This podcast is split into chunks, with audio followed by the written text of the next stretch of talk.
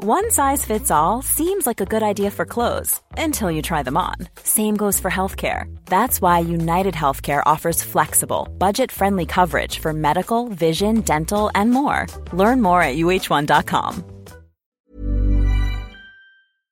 En este programa hablamos de qué es la glándula pineal y sus funciones biológicas, La visión ocultista y representaciones simbólicas del tercer ojo. el DMT y la glándula pineal, Activación y descalcificación de la glándula pineal.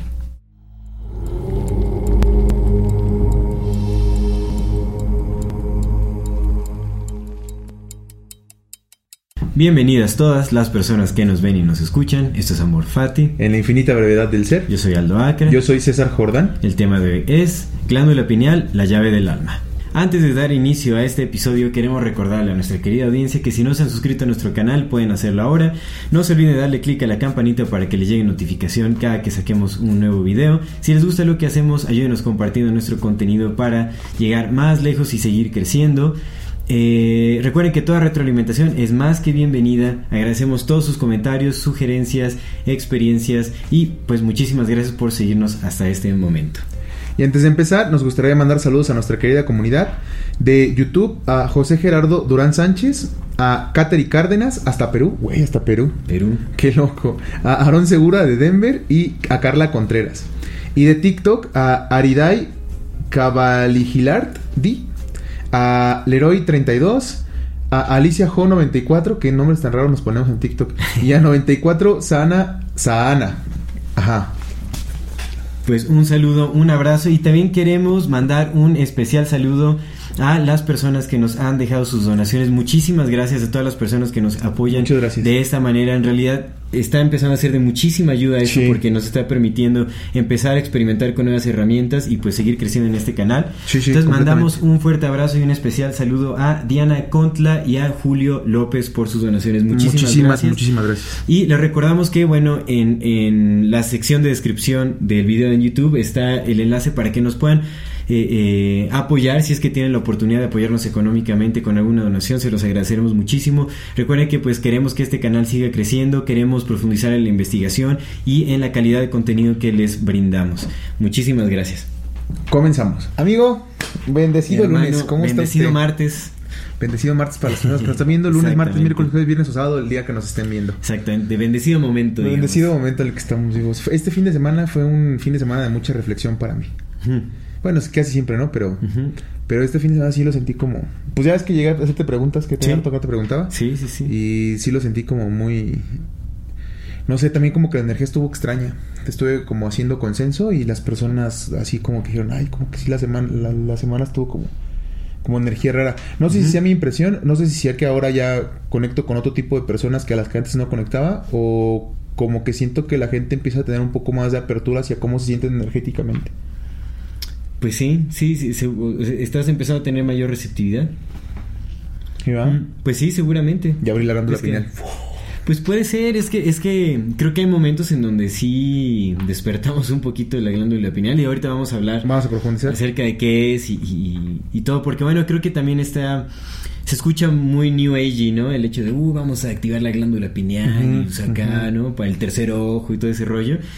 Y ahorita vamos a ver que, vamos a ver Es que... viejísimo ese concepto. Y hay, hay mucha validez en, en- este tipo de cosas. Obviamente, como todo, pues se puede eh, eh, comercializar eh, Sí. el concepto, la Sí, sí. idea o cualquier tipo de conocimiento. Mercantilizar. Exactamente, y eso ha sucedido con, con- Se ha profanado mucho de este conocimiento oculto. Sí. Se ha, se ha convertido en un producto de venta más o, o- o en, en- también como una herramienta de charlatanería y todo ese tipo de cosas. Pero hay muchísima validez en esta concepción del tercer ojo, ¿no? en las habilidades que se, que se concentran en la glándula pineal. Pero bueno, pues vamos a Vamos a empezar sí, sí, sí. a hablar acerca de qué es la glándula pineal. Primero, pues daremos un poquito como esta eh, eh, esta noción que se tiene en, en el ámbito más científico, anatómico, ¿no? Como qué es la glándula pineal en sí. Sí, porque no estamos peleados con el concepto de la ciencia. No, No, para lo, nada. lo vimos en el capítulo pasado, que en el momento que salga este video ya, ya, ya seguramente lo vieron. No estamos peleados con el tema de la ciencia, entonces sí hay como... Pues bueno, han desc- descubren un montón de cosas a diario, ¿no? Y usamos cosas como para estar ahí, entonces sí es importante también ver desde esa perspectiva más científica de lo que estamos hablando para luego ya llegar a lo nuestro que es la especulación. Exactamente, que al final la ciencia cada vez empieza a corroborar, digamos, la ciencia tradicional se empieza a acercar más a corroborar como eh, eh, pues todo este tipo de, de aspectos más espirituales o- o, místicos. De las ciencias ocultas. ¿no? Sí, o sea, que conforme se va profundizando en, en la ciencia, aunque sea materialista, reduccionista, lo que quieras, llega un punto en donde ya llegas a lo inexplicable que obligadamente te lleva a mirar hacia nuevas perspectivas. O no, y dices, a mí nada más regálame un milagro los demás yo te los explico. Hay muchos que no, pero afortunadamente se están rompiendo muchos paradigmas en la Sí. comunidad científica, Sí, también sí. con la física cuántica y, y con, eh, digamos, estos grandes científicos herejes que pues ya también hemos mencionado. En el, Sí, sí. en el episodio pasado mencionamos por ahí, ¿no? El gran filósofo Carlos, este, Carlos Trejo. Exactamente. No, no, tremendo científico en nuestros tiempos. Y su, su contraparte, su contraparte Alfredo maligna, Adame. Alfredo Adame. No, eh, maestre de Eh, las uno es el yin y el otro es el marciales. Exacto. en fin. Sí, sí, sí, maestro. de Hablando de, de- basura informacional, ¿ves? Ahí está. Ya nos tocará aprender las patadas de bicicleta para venir a enseñar aquí al podcast la correcta técnica. Pero bueno, entonces iniciando, ¿qué es la glándula pineal? Pues la glándula pineal, como bien dice el nombre, es una eh, glándula eh, perteneciente al sistema endocrino, es una glándula neuren- neuroendocrina. El sistema endocrino es eh, aquel en donde se encuentran todas las glándulas que son las que secretan hormonas. Es, es un sistema muy importante, también es muy valorado, digamos, en el ocultismo. Las hormonas son no son tan valoradas, digamos, como en, en- en el ámbito nutricional, en el ámbito, digamos, como fisiológico. Eh, eh, no se les ha dado como la importancia que merecen, pero en realidad eh, las hormonas, digamos, son el sistema de comunicación de nuestro cuerpo. Digamos, son como pequeñas, pequeños eh, eh, unidades informacionales que hacen que todo nuestro cuerpo se, se comunique. Digamos, las hormonas viajan en el flujo Por el torrente sanguíneo y van comunicándose con los distintos órganos del cuerpo para eh, que estos puedan desempeñar sus funciones sí. adecuadamente. ¿no? Sí, sí. Y, bueno, la glándula pineal es este pequeño órgano eh, eh, que se encuentra justamente en el centro geométrico de nuestro cerebro. 7 milímetros tiene. Siete de tamaño. milímetros, ajá. 7 por 3 milímetros de Ah, exactamente. sí, Es una cosita. Una cosita de, de nada. nada, Sí, de sí, sí, nada. con 6 por 4 puede, puede tener como pequeñas O variaciones sea, en la ¿Qué persona. te ¿no? gusta que el meñique, la parte de la última falange, mida que como 2 centímetros? O sea, es la mitad, ni la mitad de un dedo, de una última Como un falange. frijol, Una- un chícharo, una un arveja, frijol, ¿no? Es justo. como un frijolillo. Sí, pues de hecho muchas de las... El sistema endocrino está compuesto por varias, por varias, eh, como dijiste, ¿no? Varias glándulas, pero también algunos órganos. Está compuesto por el, a la parte, digamos, como medular del sistema es el hipotálamo, la hipófisis y la glándula pineal también llamada epífisis, que los tres son muy pequeñitos. Qué curioso. Honestamente bien curioso, ¿no? Cómo, Sí. Cómo controlan un montón de cosas y son Son súper pequeños. Sí, sí, sí, Apenitas están ahí. Pero sí, bueno, parte del sistema endocrino están la tiroides, la paratiroides, el páncreas, que es súper importante. Pero sí, sí, sí, todo eso es el sistema El sistema endocrino. Y obviamente están en comunicación. Ahorita tal vez profundicemos más en, en cómo se comunica, digamos, la glándula pineal con, con algunas este, otras glándulas que a mi parecer y dentro de lo que puede estudiar, pues eh, cada vez se le está dando más relevancia a esta pequeña glándula Ujú. Que antes parecía que era más bien como un... este eh, eh, ahí estaba. Sí, o sea que no tenía como una aparente función importante.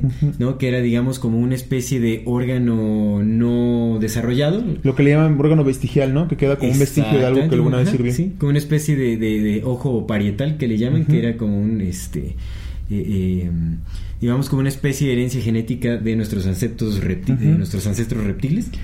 ¿No? Como una especie de tercer ojo que no se desarrolló y Sí, se sí. quedó ahí como Sí, sin ninguna función aparente. Pero, eh, bueno, importante también decir porque la glándula pineal, o sea, el nombre pineal, viene de que se asemeja a, a, un, a una piña o a este cono de pino, ¿no? Que es este, lo, lo que... Ah, mira, pues aquí tenemos...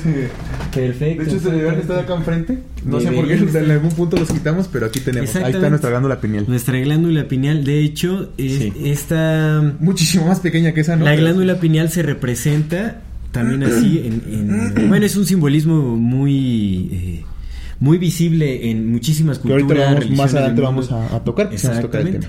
pero por eso de ahí viene el nombre porque tiene como esa apariencia de pinito, de cono de pino. exactamente. Entonces está está muy chistoso no pero bueno a mí me gustaría mencionar un poco eh, acerca como de la de lo que se dice también de la evolución de este órgano de esta glándula que es la, la glándula pineal. Ujú. Porque es muy curioso, la glándula pineal se encuentra prácticamente en eh, todos los animales vertebrados, excepto en una que no recuerdo cuál es el nombre. Sí, sí, sí, que pero en la mayor parte sí pequeña, está. está. en todas y en todas eh, se encuentra justamente en esta área central como de, del cerebro. Y lo que se dice es que eh, justamente viene de este, como esta gen genética reptiliana o esta genética de, de nuestros ancestros reptiles. Porque de hecho, curiosamente, el animal eh, que más tiene desarrollado, más tiene desarrollada la glándula es el, son los reptiles. ¿No? Hablando de serpientes, de ranas, de, de anfibios, reptilianes, de, de, de, lagartijas y todo ese tipo de cosas, tiene más desarrollada esta glándula que cualquier otro ser vertebrado. Uh -huh. Y en, en, estos seres sí, sí tiene eh, como una función un tanto visual, porque es receptiva a los cambios de luz, digamos. También en nosotros, ahorita vamos a ver de eso, pero en ellos es como más visible, o sea, sí funciona. Eh, pueden detectar más como la, la luz, mm. o sea, eh, tienen ma mayor fotosensibilidad digamos, los reptiles. E incluso se dice que eh, los dinosaurios tenían un tercer ojo con el cual era más, eh, eh, tenía más esta cualidad de ojo, de poder mm. ver que se encontraba en la parte de atrás y esta especulación se da porque hay eh, la misma cavidad craneana que tenemos nosotros que está justo arriba de, de, esta de esta glándula pineal que se conoce como la mollera uh -huh. ahorita vamos a hablar un ah, poco sí, de eso la mollera. pues eh, en varios eh, digamos como cráneos de dinosaurios se encuentra una apertura justo justo justo en donde se ubicaba la eh, la glándula pineal uh -huh. o este tercer ojo se encuentra justo por encima de, de, de, este tercer ojo es una cavidad que, craneana que está abierta es decir nunca se cerró Órale. se quedaba abierta porque se dice que pues sí tenían esta capacidad de utilizarlo como un tercer ojo Órale. y eso es muy interesante más adelante me gustaría mencionar también un poco de lo que se dice en la teosofía en los escritos de Elena Blavatsky de, sobre la evolución de este tercer ojo en, en, el ser humano porque tiene mucho que ver con la evolución de, del ser humano como eh, eh, hay una diferencia muy grande en esta, en esta digamos, como visión eh, tradicional que se dice que pues eh, el ser humano evoluciona a partir de, las plantas y los animales. La teosofía tiene una visión opuesta, que más bien los animales y las plantas evolucionaron a través del humano.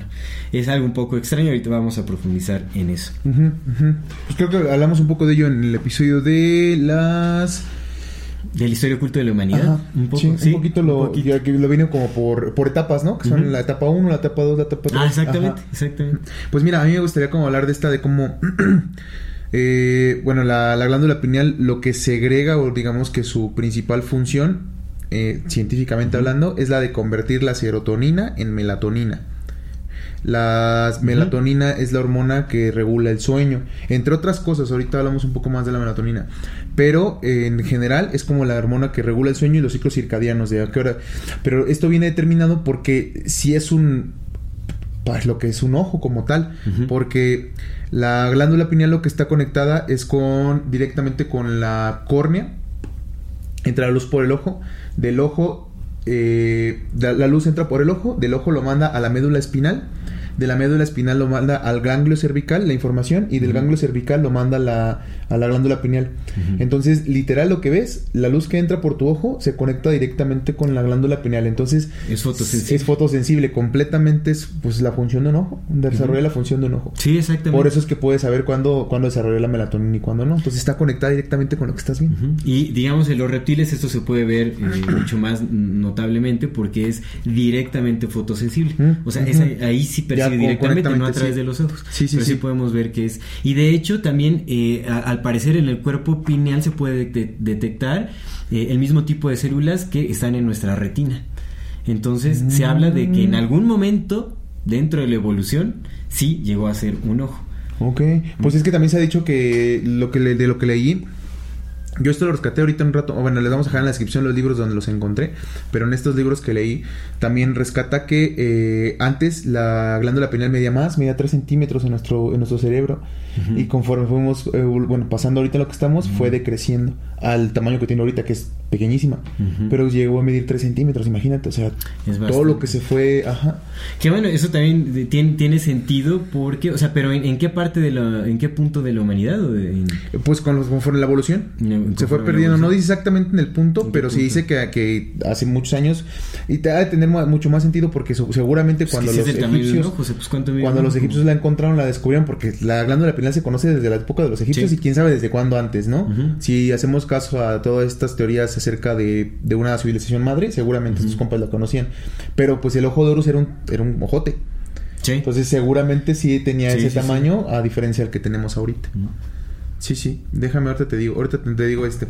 Bueno, pero entonces la glándula pineal segrega melatonina y lo interesante de la melatonina es que su formulación química es N-acetil 5-metoxitriptamina que viene derivada de la, de la serotonina, que ahorita me gustaría como abordar cómo funcionan estas, estas, estos son neurotransmisores que también son hormonas dentro de nuestro cuerpo. Y la fórmula de la serotonina es 5-hidroxitriptamina, que lo menciono justamente porque hay una conexión completamente cercana, ¿no? con, la, con otra triptamina que es súper famosa y de la que hicimos un programa, que es la dimetil, NN dimetiltriptamina, el famoso DMT, DMT o la molécula de Dios, ¿no? Que hablaremos también como de los estudios más recientes que ya han llegado a corroborar la hipótesis del famosísimo doctor Rick Strassman, ¿no? Mira, nada más para decir, lo, tomé de un libro que se llama Glándula pineal, un análisis de 360 grados, reporte de campo sobre la descalcificación, limpieza, desintoxicación y activación del tercer ojo por Evelyn Schneider Mark. Para que sea que sí estudiamos. Sí, sí, exactamente. Entonces, la, la glándula pineal tiene una relación directa también con las triptaminas, la melatonina, la serotonina y la dimetiltriptamina o el DMT. exactamente, sí, digamos el cambio molecular de la estructura molecular de la melatonina la NN dimetiltriptamina es muy pequeño. Sí, o sea, solo se necesita un, pequeño cambio vibracional para que suceda esta transición. Y ahorita lo vamos a, a, ver eso también. Ahora, hablemos un poquito ya como para transicionar ahora cuál es como la, la postura, digamos, de la visión espiritual de la glándula pineal. Mira, antes de que lleguemos a la parte espiritual, sí me gustaría, porque es muy importante entender el tema de dos, de dos cosas, de dos glándulas, o más bien de dos hormonas que también son neurotransmisores mm, dentro de nuestro cuerpo, que son la serotonina y la dopamina. La dopamina se produce en el hipotálamo. El hipotálamo, el hipotálamo que está aquí, la hipófisis que está abajo y la glándula pineal que está atrás, son la, que regula nuestro sistema endocrino. Digamos que hay como una trilogía de glándulas que trabajan directamente, que es la glándula pineal, siendo como la que orquesta todo prácticamente, la pituitaria, que de hecho a la, a la glándula pituitaria le dicen como la, la glándula eh, maestra, bueno, la conocen como si fuera la principal, la reguladora de todas la las glándulas. La conocían, porque ahorita ya se está empezando a, darle, a darle esa prioridad a la, pineal. Pero entonces trabajan en una triada el, este, la glándula pineal, la glándula pituitaria y el hipotálamo. Y el hipotálamo. Y en estas tres una, se desarrolla lo que es la dopamina. ¿Y por qué es importante entenderla? Porque la dopamina, pues bueno, es una de las cosas que nos mantiene sumidos en depresión constantemente. La dopamina es la, la, hormona o el neurotransmisor que regula nuestras capacidades de experimentar placer entre otras cosas. También ayuda a estimular el sistema de crecimiento como, como nuestro sistema de supervivencia. Pero el, problema con la dopamina es que puede ser, puede ser muy eh, adictiva porque el cerebro siente placer ¿Y cómo se dispara la dopamina? La dopamina se dispara cada vez que logramos algo o que encontramos una sensación de un logro. Con mensajes de Facebook. Con, mensajes con likes.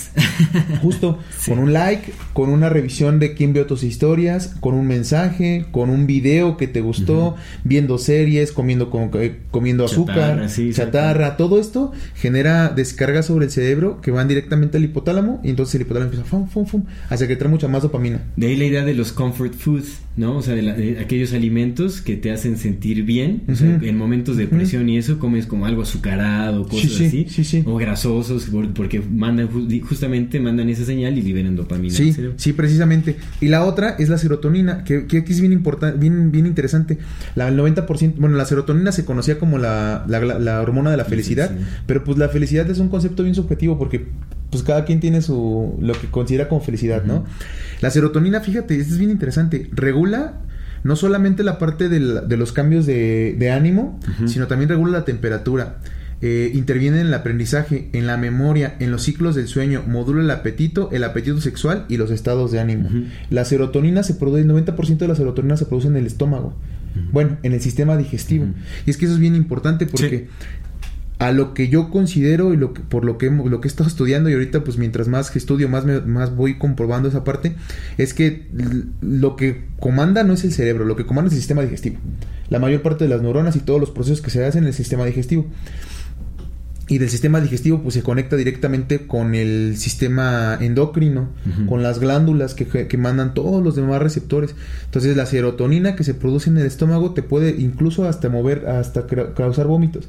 Sí. Ajá, es bien interesante. Que, fíjate que, o sea, definitivamente los nuevos descubrimientos apuntan a que pues hay un sistema neuronal mucho más complejo en el sistema digestivo. digestivo Pero ahora, ahora estudiando la glándula pineal, yo me atrevería a especular que aquello que básicamente rige todo es esta pequeña glándula, porque es una conexión con algo más allá de, lo físico. Es que es una Entonces, digamos que yo, yo lo que sí creo es que hay mayor coordinación entre el sistema neuronal, en el sistema digestivo con la glándula pineal, que incluso con el, el mismo sistema neuronal cerebral. Ya. ¿No? Yo creo que ahí hay, tal vez hay, hay una coordinación más compleja. Bueno, hay como eh, pues es que el, páncreas es parte de este sistema de endocrino y el páncreas también regula la digestión. Entonces, yo creo que sí, pues es que está esta conexión directa. ese sistema endocrino, el que tiene la conexión directa y la llave de todo el sistema endocrino es la glándula pineal. Porque recordamos, bueno, ya hablaremos después de los chakras. sí, Los chakras recorren todo, como todas las partes del cuerpo y se liberan hasta arriba en la corona. la corona sí, sí, sí. La, glándula. Pero bueno, nada más que hablar de estas dos, la dopamina y la serotonina. La serotonina regula estos procesos y la dopamina. Y la serotonina es sumamente importante porque otra vez regula tantos procesos y la serotonina se convierte en melatonina en la glándula pineal. O sea, el centro captador de la serotonina en el cuerpo justamente es la glándula pineal y la serotonina es súper importante en el, en el cuerpo, no nada más para el tema de, de los estados emocionales, sino para un montón de cosas. Sí, de la serotonina se, se em, derivan muchas hormonas que sirven para y aquí hay que tener un, cuidado muy importante porque la mayor parte de los de los eh, medicamentos antidepresivos son recaptadores inhibidores de la recaptación selectiva de la serotonina. O sea todos funcionan a través de la serotonina, el problema es que no nada más te ayuda para el ánimo sino que te ocupas serotonina en mayores o menores cantidades para un montón de cosas. Sí y es cuando empiezas a sentir como que, ay, cabrón. Donde se atrofia como estos, estos eh, la regulación hormonal. Entonces sí, puede, puede desbocar en grandes problemas. Entonces digamos que la parte eh, científica de la glándula pineal pues es esa, ¿no? Este podcast es posible gracias al trabajo de un gran número de personas que invertimos nuestro esfuerzo, tiempo y recursos para llevarlo a cabo. Tenemos planes a futuro y deseamos seguir creciendo para ofrecerles un mejor contenido. Pero para esto necesitamos de su apoyo. Así que si les es posible pueden dejarnos una donación por PayPal al enlace que dejaremos en la descripción de este video.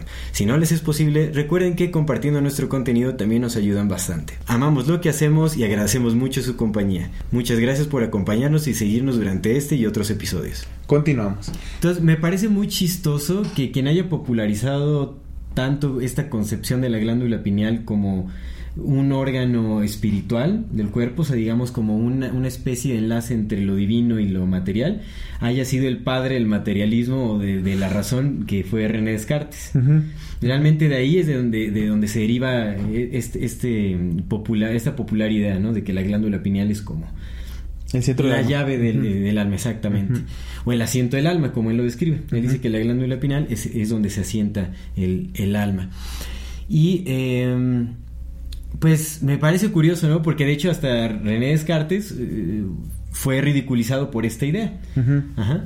Eh, porque bueno, o sea, em, ¿por qué si se toman en, consideración como todas sus otras propuestas de, que bueno, el, eh, digamos el cuerpo es como una especie de, mecanismo que se puede entender a través de la razón y etcétera? Eso, eso es lo que se toma en cuenta y no se toma en cuenta como este aspecto un poco más espiritual, ¿no? Que es, que es la lo de la glándula pineal.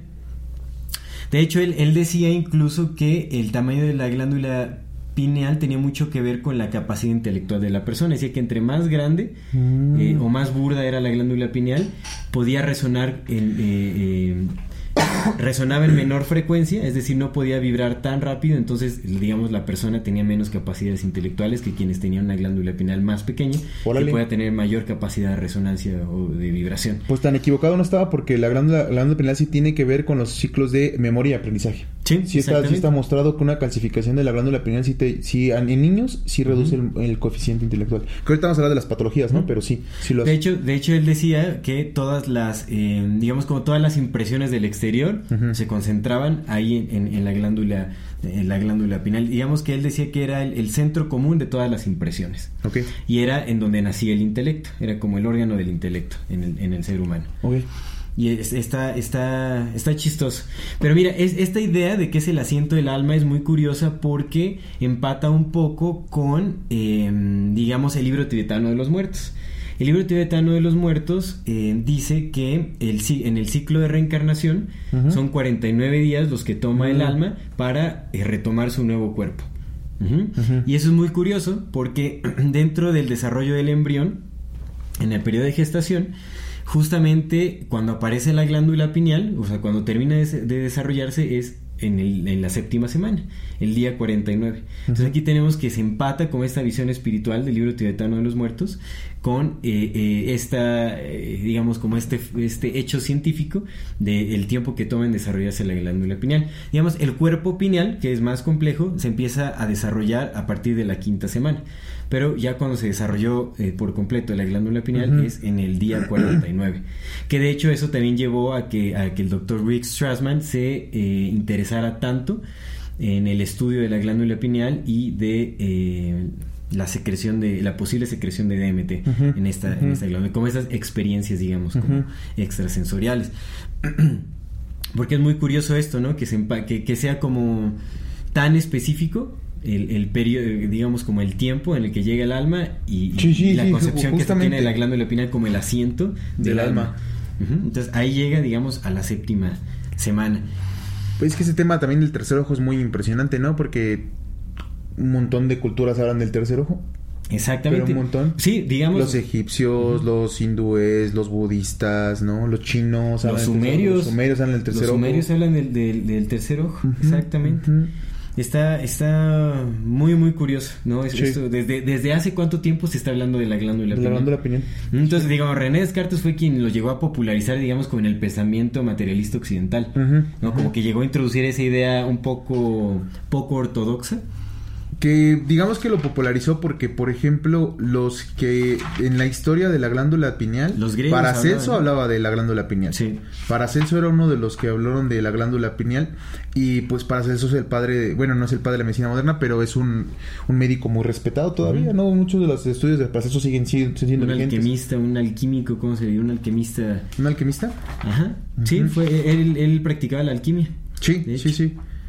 Y por eso llegó a descubrir varios elementos, me parece, ¿no? Mira, según yo no, no anoté en mi tablet porque dije, no, luego en la tablet lo pierdo, pero como anoté un chingo de cosas porque este tema es... Es muy complejo, tiene Ya me perdí dentro de mis apuntes donde tenía anotado todo lo de la historia. Pero bueno, algo, algo curioso también como del desarrollo de la glándula pineal y, digamos como el desarrollo del cuerpo humano, es que eh, justo de esta cavidad craneana que hablaba, ¿eh? Porque hay algo que se dice mucho y yo como relacionaría también como la glándula pineal con la capacidad, digamos, de, eh, de, desarrollar como estas, o más bien con, con las habilidades eh, psíquicas y todo este tipo de cosas extrasensoriales, es un dato muy, muy curioso y que yo puedo empatar con incluso muchas cosas de las, de las cuales hemos hablado hay un factor ahí como muy interesante, eh, porque bueno, la glándula pineal, digamos, se va degradando con el tiempo, naturalmente, con la edad, se va calcificando. Sí. Se va, digamos, se va trastornando poco a poco, va perdiendo como... Eh, eh, pues sí, se va degradando, se va deteriorando con el tiempo conforme va creciendo el, cuerpo humano. Pero digamos que esto empieza a suceder a partir del séptimo año. Ok. ¿No? El, eh, eh, el primer septenio empieza como el mayor periodo de degradación de la glándula pineal. Que empata con lo que dice Osho de esta, de esta teoría de los que cada siete años hay ciclos muy importantes de cambios en el ser humano. Sí, que de Osho es muy moderno. Realmente esto se habla de la, en la teosofía, digamos, la, la, educación Baldor se basa en los septenios. ¿En los septenios? Y la educación Baldor pues viene de, de, Blavatsky, o sea, bueno, viene de, todo el conocimiento de la teosofía, que viene de las escuelas secretas de Egipto, de todo este entendimiento. Pues los septenios. Los septenios. Y fíjate, fíjate justamente a, a partir de los siete años cuando se empieza a calcificar. Exactamente. Y hay otra cosa, también esta cavidad craneana que te mencionaba, que, que o sea, la mollera, hay, una, hay una cavidad craneana que, que permanece abierta al momento del nacimiento, que está justo arriba de donde se encuentra la glándula pineal. Y adivina a qué edad se cierra por completo esta, esta cavidad craneana. A los siete. Entre los 7 y los 9 años es cuando se cierra por completo. Mira. Digamos que esta cavidad craneana es, simbólica, es como un símbolo de, de la puerta, es, es, están abiertas las puertas como a este canal universal y se van cerrando con el paso del tiempo. Es muy simbólico, porque esto tiene muchísimo que ver como con, eh, por ejemplo, yo, yo me puse, me pregunté, o sea, con las capacidades que tenía Jesucristo, ahora que hablamos del programa Ujú, de los años periodos de Cristo y todo ese asunto. Jesús el Cristo. Cuando era niño, o sea, si ves en, en los escritos que hay como apócrifos y todo ese asunto, que es en donde se deja ver más como las cualidades y las habilidades De Cristo, sí. de Cristo, cuando era niño tenía una capacidad brutal para poder decretar con la palabra y Sí. manifestar y todo. Pero eso me dejaba en cuestionamiento como por qué entonces él tuvo que ir a aprender como con, con los maestros en Tibet y todo ese rollo otra vez como las habilidades este, de energía y todo, cuando él ya lo podía hacer de niño. Pues tiene que ver con esto. Porque a los siete años se cierra, digamos, empieza a degradar la glándula pineal y se cierra la cavidad craneana, se cierran las puertas del contacto con lo divino. Entonces es como ese olvido y empieza una etapa de reaprendizaje. Y eso también tiene muchísimo que ver con los estudios que hizo Jacobo Grimberg. Él intuitivamente llegó a, a- a generar esta hipótesis de que las habilidades psíquicas son mucho más fáciles de aprender por los niños, mucho más fáciles de desarrollar por los pequeñños que, que cuando ya llegan a, a la etapa de la adolescencia, por ejemplo. Cuando ellos son más grandes. Tiene todo el sentido del mundo.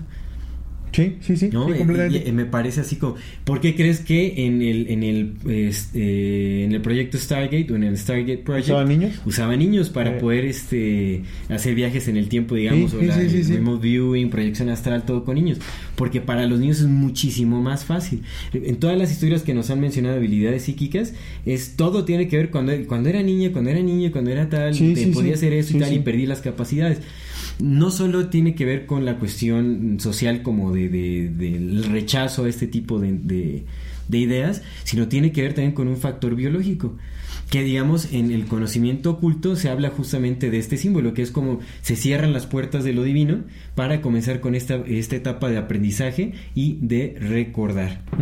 ¿no? Que es el volver a, a reencontrarse, es como regresar a lo divino en, en nuestro periodo de vida. Sí, es bien curioso porque a los siete años es cuando psicológicamente también ya se desarrolla la personalidad. En ese periodo. Exactamente. No, y por eso es que se pueden ver todas estas habilidades en los pequeñitos, porque ellos siguen abiertos al canal. Digamos, en la educación Waldorf, ¿no? De acuerdo a la, a la antroposofía de Rudolf Steiner, se dice que los niños, digamos, el alma de los niños aterriza en el plano material a los siete años. Es cuando terminan de aterrizar, cuando ya eh, se incorporan directamente al, al mundo material, al plano material. Nice. Y es cuando se cierran las puertas, digamos, como de eh, hacia lo divino. Eh, eso me, ese dato me pareció como deja muchísimo, o sea, qué pensar, Sí, mucho, eh, mucho que está muy pensar. curioso, ¿no? Pero, ¿por qué crees que sea así? O sea, ¿por qué crees que, que se cierran a los siete años? Digo, a los siete años. Pues, ¿qué puede ser a los siete años, güey? O sea, digamos como materialmente, ¿no? No, no es como que haya muchas cosas que puedes decir siete años, eres, eres muy débil.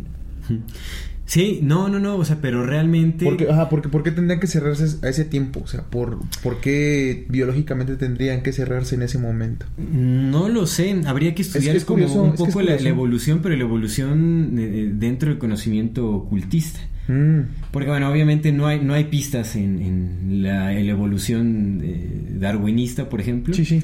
¿no? O sea, como que pues no hay muchas pistas, o sea, todo se diría como un, sería como coincidencia biológica, o tendría que, o es determinado por genética. Porque debe o- tener algún sentido, ¿no? Que sea exactamente a los siete años cuando cierran esta compuerta y te dejan, ahora ya vas solo contra el mundo y vuelve a aprender cómo se usa. Sí, sí, es, es como esta etapa del video, digo, no sé, o sea, también habría que ver con, con, eh, con esta idea de que pues llegamos a la Tierra a, ¿Aprender? a aprender. Tal vez es como se nos dan como siete años para... De avance, ¿no? Para poder, no, o sea, para que no se nos olvide por completo de dónde venimos. Porque hasta los siete años seguimos conectados con, con el origen. Con. O sea, todavía está este, este entendimiento, esta conexión con lo divino.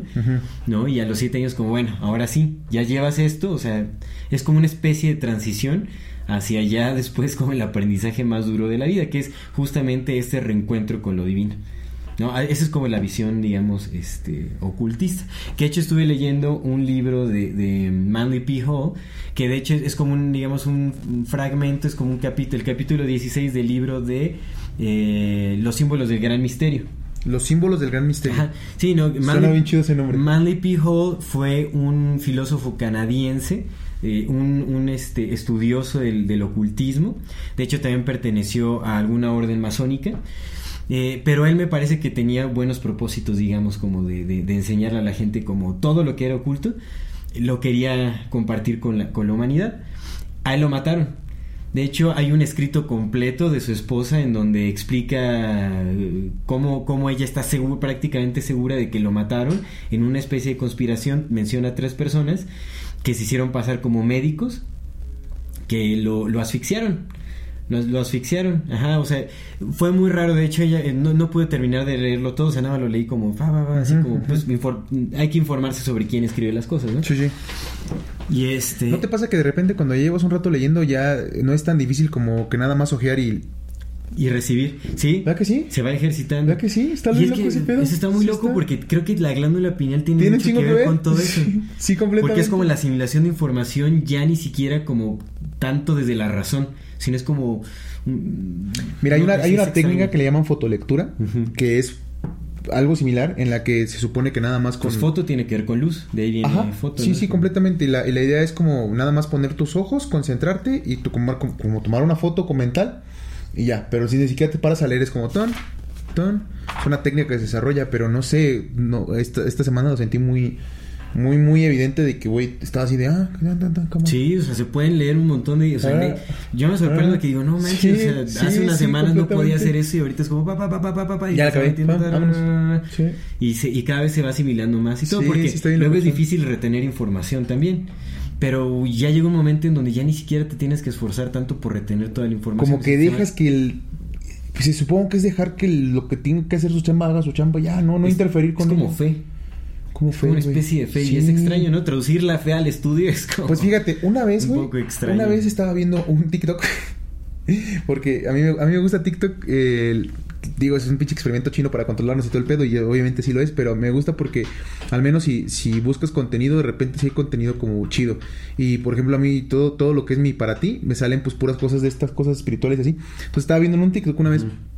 un compita que hablaba de la glándula pineal y decía cómo activarla. Y entonces empezó a dar como un montón, pero dijo al final, dice, yo hice todos los pasos, ta, ta, ta, pero lo único que me sirvió es empezar a creer que ya la tenía abierta. O sea, sí, ya, decir, yo ya tengo abierta mi glándula pineal. Y cuando dije, ya ya la tengo abierta, fue cuando empecé a Tiene todo, tiene todo el sentido del mundo, porque funciona con el pensamiento sí, también, el aspecto de yo ya estoy, ya, ya, ya, ya lo tengo activado. Y fum, y lo sentí la diferencia. Entonces, creo, creo, creo que sí puede ser así. Creo que, ¿sabes qué? Nada más se nos pasó decir, amigo, que la glándula pineal no está en la, no está en la frente, está en el centro del cerebro. Sí, es, es, sí lo Sí, dije ¿no? al inicio, es Sí. el, centro el centro geométrico del Ya, cerebro. sí, cierto, sí lo dijiste. Porque es como adentro, ¿no? No, es- no está acá, es como adentro. Y otro dato curioso es que el cerebro eh, funciona en dos hemisferios. Sí. Y digamos que cada parte del cerebro está, está duplicada, o sea, existe como en dualidad. ¿no? Como en una especie de, Excepto de la glándula pineal. Excepto la glándula pineal. Por eso es que Descartes decía que era el centro de todas las impresiones. Ujú. ¿No? O sea, es como todo el centro de... O sea, yo por eso digo que es como en lo que regula Sí, básicamente sí, sí, todo. sí, sí, sí, sí. Porque es, es la unidad, es en don- donde todo se unifica, Sí, ¿no? Y eso es es súper, súper interesante. Sí, y está Ah, por fuera también de la cobertura del cerebro. O sea, sí es algo que está ahí. A a mí me parece absurdo cómo la, la, digamos, la ciencia tradicional rechaza, ¿no? El, como el aspecto espiritual de, de, de, este, de este... Pues es que rechazan, rechazan todo tiempo, todo aspecto Sí. espiritual. De todo. Pero, es- de pero es todo, que ¿eh? hay tantas claves, o sea, hay Eh. tantas cosas tan curiosas eh, respecto a, es- a este asunto.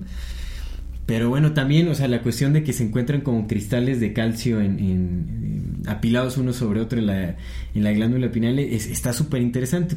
Más, más adelante vamos a hablar de ¿La clasificación? algo que se le llama como el efecto pisioeléctrico. Ujú. De- mm, sí, de piezoelectric effect, el, el efecto piezoeléctrico, que tiene que ver con resonancia, con vibración, con eh, emisión de un campo electromagnético, frecuencia, una cosa loquísima, pero está súper chévere. Ya cuando hablemos de la activación de la glándula pineal vamos a tocar Va, ese, va, va. ese tema. Pero bueno, te decía Manly P. Hall, un Manly excelente P. Hall. personaje, tiene, tiene sí unos suena. Sí, de, de hecho es de los de los este ocultistas más referenciados, porque yo creo que fue del- de, de- de los ocultistas que más se encargó de hacer como de recopilar datos históricos. O sea, Ok. es como un historiador del ocultismo impresionante, impresionante. Nice. De hecho, uno de los libros más famosos del ocultismo es eh, un libro que se llama The Secret Teachings of All Ages o los eh, los, los eh, eh, las enseñanzas secretas de todos los tiempos. Ujú. Es un libro como de 600 páginas. Uy, ya murió muy grande, ¿eh? 89 años. 89 años, pero de hecho murió prematuramente, que es lo que dice su esposa, que pues, lo mataron. Lo mataron, pues ya no puede leer, o sea, cuál era la base como de esta de este pensamiento de conspiración, o sea, por qué lo mataron, entonces ya no lo pude leer. Pero bueno, sabemos por qué luego matan a... Digo, pertenecía a la orden de los masones. Y sabemos que cuando vas en contra de alguna agenda, ya que no le gusta como a estas... No, o sea, de- lo que hablamos como lo del Vaticano, por ejemplo, había personas que incluso per- o sea, eran miembros de la Orden de Malta y todo este asunto, que ya cuando rompían con eh, los parámetros establecidos en la agenda, pues se los echaban, los envenenaban o los, les hacían cualquier cosa, los, Sí, los sí, sí, mataban, los sí, sí. suicidaban. ¿no? Los suicidaban a puñalada. A Entonces, 50 seguramente- puñaladas en la espalda. Seguramente tiene que ver con, con algo así, ¿no? Simón. Pero bueno, este libro es muy bueno. En el capítulo 16 es, es un capítulo dedicado específicamente a la glándula pineal. Después tiene otros, eh, otros capítulos que se dedican a todo el al sistema endocrino. Digo que para, el- Ah, para los ocultistas el sistema, endo- eh, el sistema endocrino es muy, pero muy, muy importante. Porque tiene que ver como, pues... pues bueno, te digo, las hormonas son algo muy interesante. muy, Pues es que tiene, importante. mira, lo mencionaste ahorita en de voces ocultas, pero creo que es importante rescatarlo acá. El tema de Voces la tiroides. ocultas. Voces ocultas, güey, de voces, voces de la comunidad. El tema de la tiroides, Sí. ¿no? Que la tiroides se, se descompensa o se, se afecta mucho cuando guardamos cosas. Y la tiroides es parte del sistema endocrino. Y además, algo súper importante que también ahorita te digo que hasta apenas se está desarrollando como la, el- la ciencia en, el, en torno a- al estudio de las hormonas. Porque algo importantísimo es como las feromonas, por ejemplo, las hormonas. Las hormonas no solo se comunican en el interior de nuestro cuerpo, las hormonas Salen. Exactamente, es un La medio de, huele. comunicación, e- es información que se está comunicando al exterior. Sí. Lo podemos ver en, en el ejemplo de, de, de las plantas, de los árboles. Las plantas que digamos no se encuentran en buen estado de salud liberan hormonas para atraer la atención de, de plagas o de insectos para que se las coman y este, o sea, digamos las maten y no se puedan, no puedan eh, no degraden su, su transmisión genética Sí, sí, a la siguiente generación. Porque al encontrarse en malas condiciones, pues si sacan semilla van a ser semillas que están mm, eh, son defectuosas genéticamente. Entonces lo que hacen es con hormonas llaman insectos para que las maten o llaman plagas para que las maten y no puedan Las reproducirse. plantas son bien extrañas, güey. Oye, bueno, tal vez se lo extrañas uno. Hay, hay, eh, se, se llegó a estudiar el caso de unos árboles en, en unas acacias, que aparte la acacia es un árbol que tiene DMT, o sea que es muy... este, Ah, sí, claro, claro, claro. Ajá, es, las es la que estaba ardiendo, ¿no? Con el... Con. Bueno, una, una especie de acacia, en, no recuerdo si fue en África o en la India o en qué, lugar, pero bueno, fue en, en Asia, en algún lugar en Asia, Ajá. en, algún ecosistema. eh, en donde había sobrepoblación de venados. Los venados se alimentan de acacias, comen las hojas de las acacias, pero llegó a haber una sobrepoblación de venados que empezaban ya como a afectar la población de acacias, digamos ya como que estaban afectando. Algo que me parece fenomenal fue que la- los árboles tan inteligentes güey, como empezaron a detectar que había una sobrepoblación de venados. O sea, imagínate la inteligencia intrínseca Sí, sí, sí, de, de la naturaleza. Sí, sí, sí. Detectaron que había una sobrepoblación de venados. Lo que hicieron las acacias para regular la población de venados fue, eh, bueno, para comunicarse, lanzaron como comunicación a través de, de hormonas, liberaron hormonas para comunicar a todas las acacias de la región que había sobrepoblación de hormonas. Entonces empezaron a, gener- a generar una sustancia venenosa Ah, que ching. mató a los venados hasta que se reguló la población y entonces ya dejaron de, de, de, de, este, secretar esta sustancia Verde. y otra vez ya como, como si nada los venados comiendo acacias otra vez. Imagínate, Sí, eso creo. es Pues, impresionante. ¿No has visto esta película, la de The Happening? El... No, no la he visto, No me acuerdo. Pues po- pobre Sí, M. Night. Shyamalan, güey, le llovió porque pues todo el mundo lo pendejeó en su tiempo. Ah, pinche M. Night Shyamalan ya perdió el toque y puras mamadas que pone. Porque al final esa película, el giro de tuerca es que, como es, es una pandemia de suicidios. Lo que estaba causando los suicidios eran las plantas, güey. Porque estaban hasta la madre de nosotros y dijeron, ya, güey, estos güeyes ya hasta pasaron de lanza, vamos a matarlos. Entonces empezaron a lanzar hormonas para que la banda las oliera y ¡pam! se murieran. Y pues todo el mundo ah, acabándoselo, no, ah, pinche final pendejo, la chingada, pero güey, tiene un chingo. No, tiene muchísimo Chingo, sí lo hacen, sí lo hacen. Sí, las plantas están súper avanzadas también. Pero bueno, he ahí la importancia del sistema de- endocrino, de las hormonas, de todo esto, ¿no?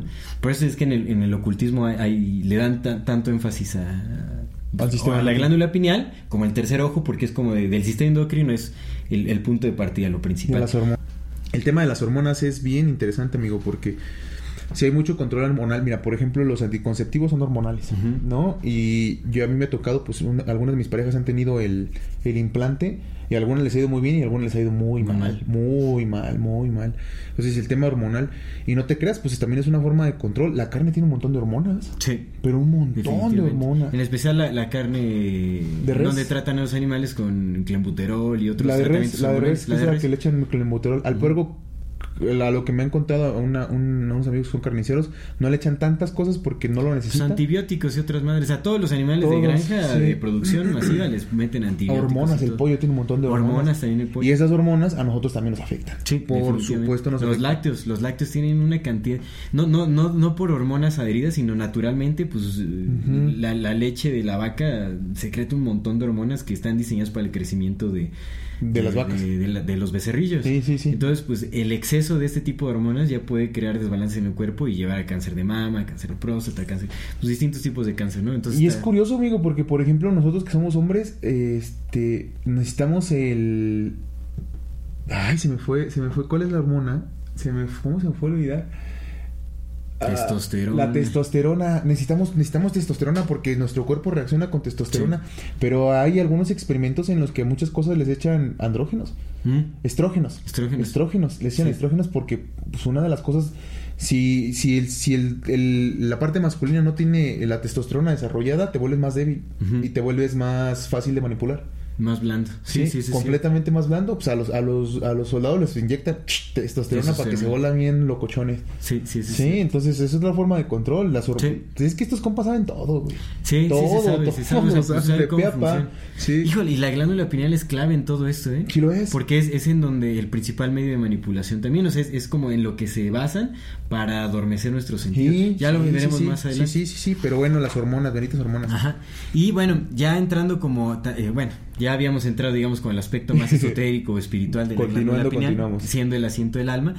Pero en el libro que te, bueno, en este, eh, en este capítulo del libro que te menciono de Manly P. Hall se menciona que para al ojo del clarividente, cómo ven la glándula pineal, el, digamos que el órgano físico es como lo, el- lo minoritario, porque la glándula pineal para el clarividente se refleja en, en un aura, es como un círculo de- como cromático, digamos, en- es como lo ven los, los clarividentes. Y eso tiene todo el sentido del mundo porque cómo se representa Cristo en... Con el halo, ¿no? ¿Cómo se Todos representan los, santos este halo. santos? Exactamente, porque es símbolo de iluminación. La iluminación es, es quien llegó a este, este reencuentro con lo divino. ¿no? O sea, después de que se cerraron las puertas de lo, de lo divino, es quien lo- las, la reabre, quien se ilumina, es quien activa la glándula pineal. Es quien reactiva como ese, ese halo de luz que, que se genera.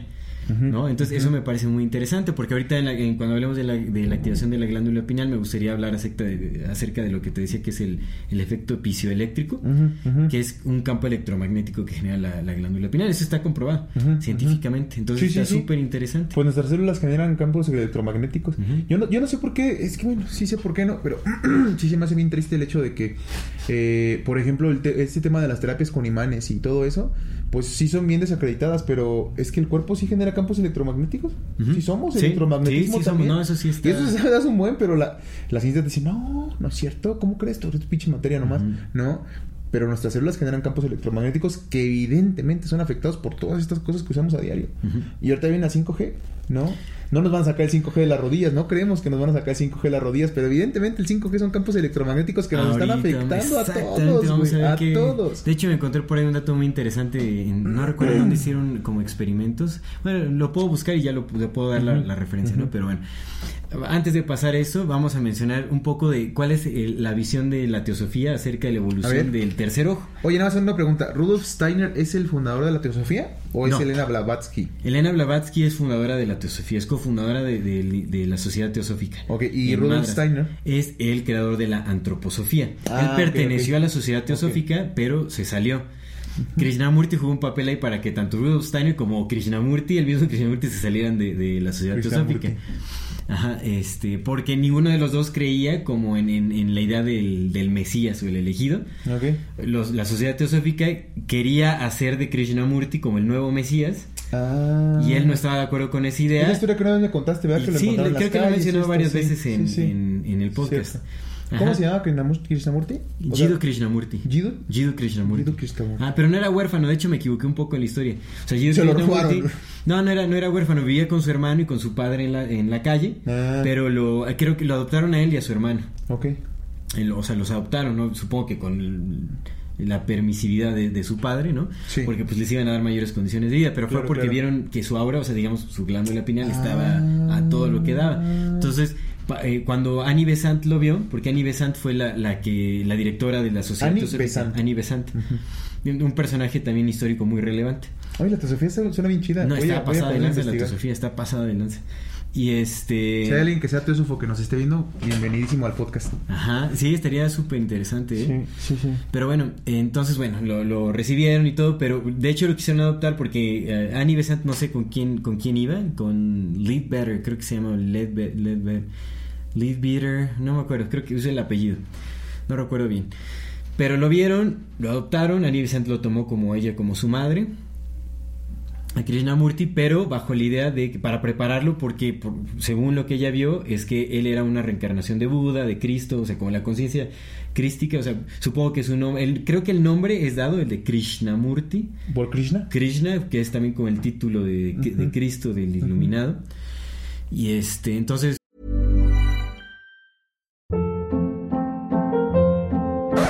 Hold up. What was that? Boring. No flavor. That was as bad as those leftovers you ate all week. Kiki Palmer here, and it's time to say hello to something fresh and guilt-free. Hello Fresh. Jazz up dinner with pecan-crusted chicken or garlic butter shrimp scampi. Now that's music to my mouth. Hello Fresh. Let's get this dinner party started. Discover all the delicious possibilities at hellofresh.com.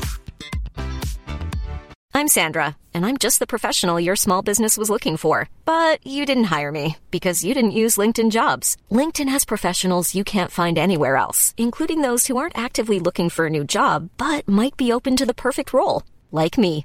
In a given month, over 70% of LinkedIn users don't visit other leading job sites. So if you're not looking on LinkedIn, you'll miss out on great candidates like Sandra. Start hiring professionals like a professional. Post your free job on linkedin.com/people today. Lo, lo, lo estuvieron preparando toda su infancia, in- incluso se creó una orden dentro de la teosofía para preparar a Krishnamurti como el nuevo Mesías, el guía de la humanidad. Llegó un punto en donde él ya no quiso pertenecer, no le gustó la idea, se salió. Rudolf Steiner también se salió porque querían hacer a Krishnamurti el Mesías. Él también está en contra de la idea de que eligieran a un Mesías. Ok, Y entonces él se salió y ya creó la antroposofía. Y de la antroposofía, de la antroposofía salieron un montón de, de- Hay una gran influencia científica que, eh, que salió a partir de, de Rudolf Steiner que no, no, es, no se visibiliza, pero está ahí. O sea, influenció de gran Ok, manera ok, ok. a la humanidad. Pero bueno, en fin. Entonces, la teosofía, ¿cómo veía esta cuestión del tercer ojo? Pues es muy curioso. Porque te decía que eh, eh, creo que en los escritos de la doctrina sagra, la doctrina secreta de Elena Blavatsky, se habla acerca de la evolución del ser humano. Y a diferencia de lo que se cree, como en la, en la evolución, en la teoría de la evolución materialista, ¿no? del ser humano, que es como, bueno, primero llegaron como la- las algas y, y los, los líquenes, y de ahí empezaron los primeros microorganismos. Sí, sí, primero los unicelulares, luego los policelulares, Exactamente. etcétera. Acá se habla de que eh, la evolución del ser humano empezó hace 18 millones de años cuando descendieron, eh, bueno, an- antes, bueno, te- creo que puedo estar dando mal los datos, pero digamos como... eh, eh, voy a explicarlo sin, sin tiempos porque Sí. creo que puedo errar mucho en, en la temporalidad de las cosas y para no errarle No vaya a ser que, si nos estén viendo los teósofos y me dicen, ah, esos güey ya no vamos a antes de que se evolucionaran como las primeras especies vegetales y animales en la Tierra, descendieron los dioses y eh, digamos que vivían en una realidad etérea. No existía la materia, existía. O sea, digamos que la Tierra existió en, en una forma gaseosa, Ah, sí, etérea, claro, se y ahí ya había densos. vida. Había vida semihumana, digamos, que era como esta realidad este, etérea todavía en donde los dioses impregnaron como su esencia Sí, sí. y de ahí se llegaron como los ángeles. Lo que llaman la primera ola. ¿no? Ajá. Sí, digamos que la evolución del ser humano se divide en siete, en siete razas raíz que le llaman. Seven root races, así es como le conocen en la teosofía. que fueron evolucionando de lo etéreo a lo material. Ya cuando empezó, o sea, digamos como eh, se empezó a, mat- a- a materializar la Tierra y la vida en la Tierra. A densificar. No conozco muy bien como todo ese proceso, pero vamos a empezar en la, en la cuarta raza Sí. de la evolución humana. Que en esta cuarta raza, lo que dice Blavatsky, es- y que se menciona en, en- en los Vedas y en, en varios, en los, sum- creo que también en los sumerios, o sea, bueno, se relaciona con varios escritos antiquísimos sagrados. Se habla que la cuarta raza era la raza de los gigantes, de donde viene la idea del cíclope. Mm. Gigantes con cuatro brazos que tenían un tercer ojo. Y eran gigantes. Ahí eh, fue cuando justamente se empezó a, a- a materializar ya, digamos, como lle- llegó el, el humano como materia, en forma de gigantes con cuatro brazos. De hecho, hay varias representaciones en las deidades hindús con varios varios, brazos. brazos, sí. Y es por esto. Vishnu tiene varios brazos, ¿no? Vishnu, creo que también representaciones de, de, de Shiva, ¿no? Creo que Shiva tiene ¿o varios brazos, sí. Kali también tiene Kali varios, tiene varios brazos, brazos. ¿no? O sea, hay varios así. Pues hay representaciones del Buda con varios brazos también. así. Ujú, Exactamente. Ya ves que está ahí una danza, la danza de los mil brazos. Ajá. Sí, ese es cierto. chido. Ese es cierto. Sí. Y el tercer ojo, bueno, en las culturas, en, en las culturas védicas es más que Sí, sí, es, es fundamental dentro de la filosofía. que es el ojo de Shiva, bueno, le llaman el ojo de Shiva, los ocultistas Shiva. lo conocen como el ojo de Shiva, que es, es- es- ese tercer ojo. Entonces, según Elena Blavatsky, la glándula pineal se deriva de ese tercer ojo, que sí era un órgano visual. Bueno, creo que no sé si estaba en la parte de atrás o en la parte de aquí arriba, En la mollera. en la mollera, Mollera pero era un ojo, o sea, era literalmente un ojo. Y te- aparte también tenía como esta, cuali- esta característica de ser una conexión con lo divino. Y poco a poco, conforme se fue materializando todo más y se fue- digamos que hubo como una especie de involución, Ajá. ¿no? Se fue como degradando este órgano y se fue haciendo como más pequeño y más, y, y- y, pues llegó a, a ser hasta lo que hoy en día se conoce como la glándula pineal. ¿no? Que es como este órgano visual atrofiado, por así decirlo, por eso es que se dice que se deriva de ahí. Y está súper interesante también que, que, que los animales eh, eh, cuyo tercer ojo está más desarrollado son los reptiles, porque pues también, el, el, digamos, la energía kundalini o cómo se despierta el tercer ojo. ¿Qué es la energía kundalini? La energía kundalini, digamos, es como de una especie de fluido Ajá. Que, eh, que atraviesa toda la columna vertebral de, de- de nuestro cuerpo Ok. y se representa con una serpiente o dos serpientes. Sí, sí, sí. Ahorita lo vamos Sí, a ver con el, sí. el báculo o el cetro de Sí, Osiris, de ¿no? Que se representa así. Que también el de los médicos. Exactamente. La serpiente es símbolo del conocimiento, que se libera siempre en, en- puede ser en, en una piña como en, en este en este cono o puede ser sí. un, ojo, lo que sea. ¿no? Pero siempre está como en, en forma ascendente, ¿no? El conocimiento se libera. Sí, sí. Y es muy curioso que sea un reptil, ¿no? Porque el- el- el- o sea, los reptiles tienen su tercer ojo más desarrollado que incluso los seres humanos. Los dinosaurios tenían esta cavidad craneana, ¿no? Donde está... ¿Crees que por eso los reptilianos representan el ojo que todo lo ve como el ojo que todo lo ve? Puede ser, puede ser, o sea, sí puede ser.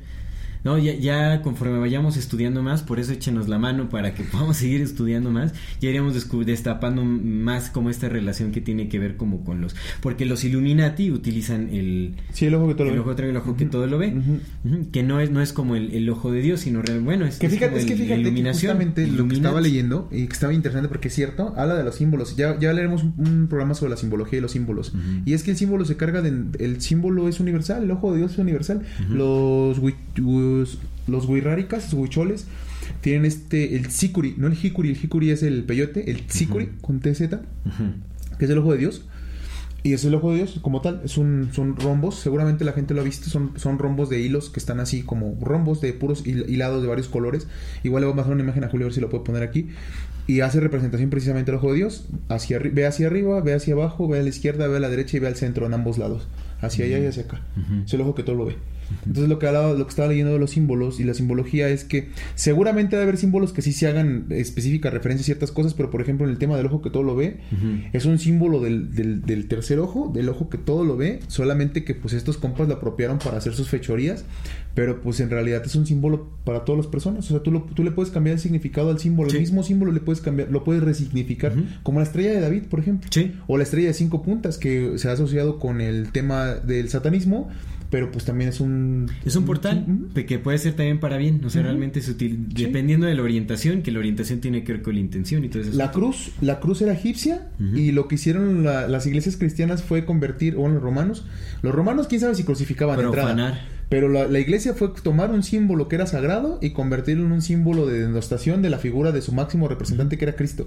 Te digo que es lo que te decía, sí te lo conté, bueno, sí lo, lo platicamos en el programa de Cristo, pero a mí se me hace sumamente horroroso el hecho de saber que la representación de Cristo, yo no quiero ver a Cristo crucificado, güey. ¿Por, qué No, lo te- no. ¿Por qué tengo que persignar? ¿Por qué tengo que hacer el símbolo de su muerte, güey? No lo hemos hecho consciente, pero es un acto de humillación constante. Sí, sí, sí, sí. Y fíjate, nos, nos dejaron un comentario en, en- en ese programa, este, que, que yo, no lo había, yo no había puesto atención, pero es cierto, dice, dice esta, es una chica, no, no me recuerdo el nombre, igual a lo mejor más lo busco.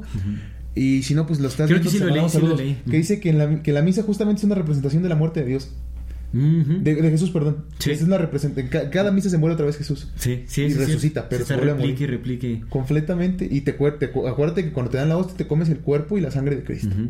O sea, es un, es un ritual de autofagia. Sí, sí, sí. De- Está, Ajá. está, está muy. Hay muy, tanta simbología. El simbologismo que es brutal. Y da, da- Es brutal, amigo. Fíjate que un- una vez estaba leyendo un libro de un, de un cantante que, este, que es muy, muy, es muy espiritual. Se hablaba de su biografía y dice que cuando él era niño, el primer acercamiento que tuvo él con el crucificado le llama, y que de ahí cambió toda su percepción, fue justamente entrar a una iglesia, estaba todo oscuro y de repente vio un crucifijo, y pues era la primera vez que él veía a Cristo, ¿no? Pero pues lo vio así crucificado. ¿Quién? ¿Pero quién sangrante. entró, perdón? El- El niño, el este cantante cuando era niño, ¿no? Entonces entró, lo vio y de ahí cambió todo. Se dijo, yo nunca, nunca quiero tener contacto con esto. La, la, la forma en que yo me voy a acercar a Cristo o a esta figura va a ser de una forma distinta. Y desde ahí su representación siempre fue Cristo como persona, como el, el mensaje. Sí, es que ¿por qué no representan al, al Cristo resucitado, por ejemplo? Al, o al que, trascendió. estaba antes, al que, al que estaba dando su mensaje. Pon tú, o sea, si quieren hablar como de ese periodo de, Mm. de, de sacrificio y todo, o sea, de- pues que representen al Cristo resucitado, ¿no? O sea, al que ya trascendió la muerte, al que trascendió el Sí, sufrimiento. no te persignes no con al su Cristo cruz. clavado, man. Sí, sí, y no hagas tu cruz todo el tiempo, güey. Todo Eso- el tiempo estás recordando que lo mataron, carnal. Sí, que bueno, ahorita regresando a lo que decías de que el, el símbolo es, es un se vuelve un símbolo universal, Sí. es por el campo mórfico, es como la resonancia que tiene el simbolismo. Y quiero, quiero llevar a eso, hay un Sí, dato muy curioso, porque no sé si, si, eh, si has escuchado acerca de la superstición del mal de ojo, Simón. que a los niños y todo Sí, eso les dan como no, una no. pulserita que le dicen el ojo de Fátima. Sí. Ese ojo de Fátima en realidad es el ojo de Shiva. Ese es el, es el ojo de Shiva. Ajá, que representa, que representa el ojo de Shiva, la glándula La pineal. glándula pineal. ¿Y qué pasa con los pequeños? Porque hay un mito también que, que los pequeños, los, los pequeños tienen la mollera abierta. Sí, lo tienen. Y siempre está, está como la, esto también Sally, le mando un saludo a, a Sally, mi compañera, que me, me decía, ¿no? Mi compita la Sally. está como esta, esta superstición, por así decirlo, ¿no? Que, que le dicen a, a las mamás del recién nacido que cubran a su pequeño, le cubran su cabeza cuando llegan visitas, porque son vulnerables como a, a- a los pensamientos y a las emociones de las personas y los pueden afectar. Les echan el mal de ojo. Las brujas les chupan la Y eso, y, eso, y eso tiene que ver con que hay una apertura en la glándula pineal, entonces captan todos los pensamientos, toda la información que está como en este campo órale.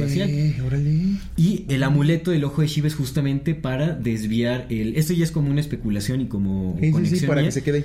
Exactamente, porque como es un símbolo de la glándula pineal, se dirigen acá los malos pensamientos en lugar de que se queden acá. Pues tiene sentido, güey. Tiene todo- para mí Te tiene digo todo el que, que las brujas mundo. se chupan la mollera a los niños, por eso los, por eso los comen. Ahí está. Sí, sí. Porque no creo que, no creo que este tema de la, de la brujería, o sea, no, yo no creo que sea literal un pinche animal ni comiéndoselo. Sí, sí, sí. Creo que es una especie de chupar energético y seguramente viene por, por la mollera.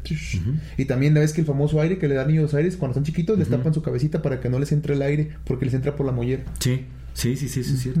Fíjate, sí, sí, amigo, Está súper interesante, o sea, es real, es real lo que sucede, o sea, eso de cubrir. Digo, en, en la práctica, por ejemplo, de yoga kundalini, también se cubren con, con, tu, como, con una especie de turbante, se cubren la cabeza por, para proteger como la energía. ¿No? También se dice que cuando se dan conferencias, se dan cosas, o sea, pues la gente se, se cubre. Se- es necesario cubrirse la cabeza para que no entren ahí como las, las malas energías. Digo, ya está cerrada la puerta y probablemente está atrofiada la glándula pineal del adulto. Sí, sí. Pero pues es una simbología que, que persiste. ¿no? Sí, Los yogis se, se tapan ahí El también. gorrito de aluminio. Se, es- es- se protegen, exacto. Sombrerito de aluminio. ¿Para qué es el sombrerito de aluminio? ¿Para las, las electromagnéticas? ¿Ondas electromagnéticas? Ajá. Sí, ¿verdad? Exactamente. Pues es que sí. Porque Sí, ¿cuál sí. es el receptor ele- electromagnético principal? pineal. Exactamente. Y también el simbolismo de los franciscanos, por ejemplo, que se rapan todo el cabello de, de acá arriba, se dejan todo acá y se queda descubierto. Es la conexión hacia lo divino. Eso también es una, es una esa conclusión, por ejemplo, también Sally me la, me la comentó, que no, yo no había llegado como a ese entendimiento de los Sí, franciscanos, ¿no? Que es como ese Para la conexión directa con Dios. ¿no? Está súper interesante, hay un montón de simbolismo que no nos damos cuenta y vemos la glándula pineal es súper importante. Vemos para los teósofos, para los, los ocultistas, los, los eh, vaya, eh, la, la gente que practica la espiritualidad o que ve todo desde el lente de la espiritualidad, el- el- la glándula pineal es como este eh, acceso a lo invisible, es como eh, la- el, el órgano de la intuición, de la inspiración, de la creatividad, Sí. de, de la receptividad de lo divino. ¿no? De- bien se dice que, que eh, la glándula pineal está relacionada como con los sueños lúcidos, las experiencias cercanas a la muerte, con eh, el viaje astral, como con todo este Pues es tipo que de experiencias religiosas. claro. Los trances espirituales, así religiosos, están directamente relacionados con la glándula pineal.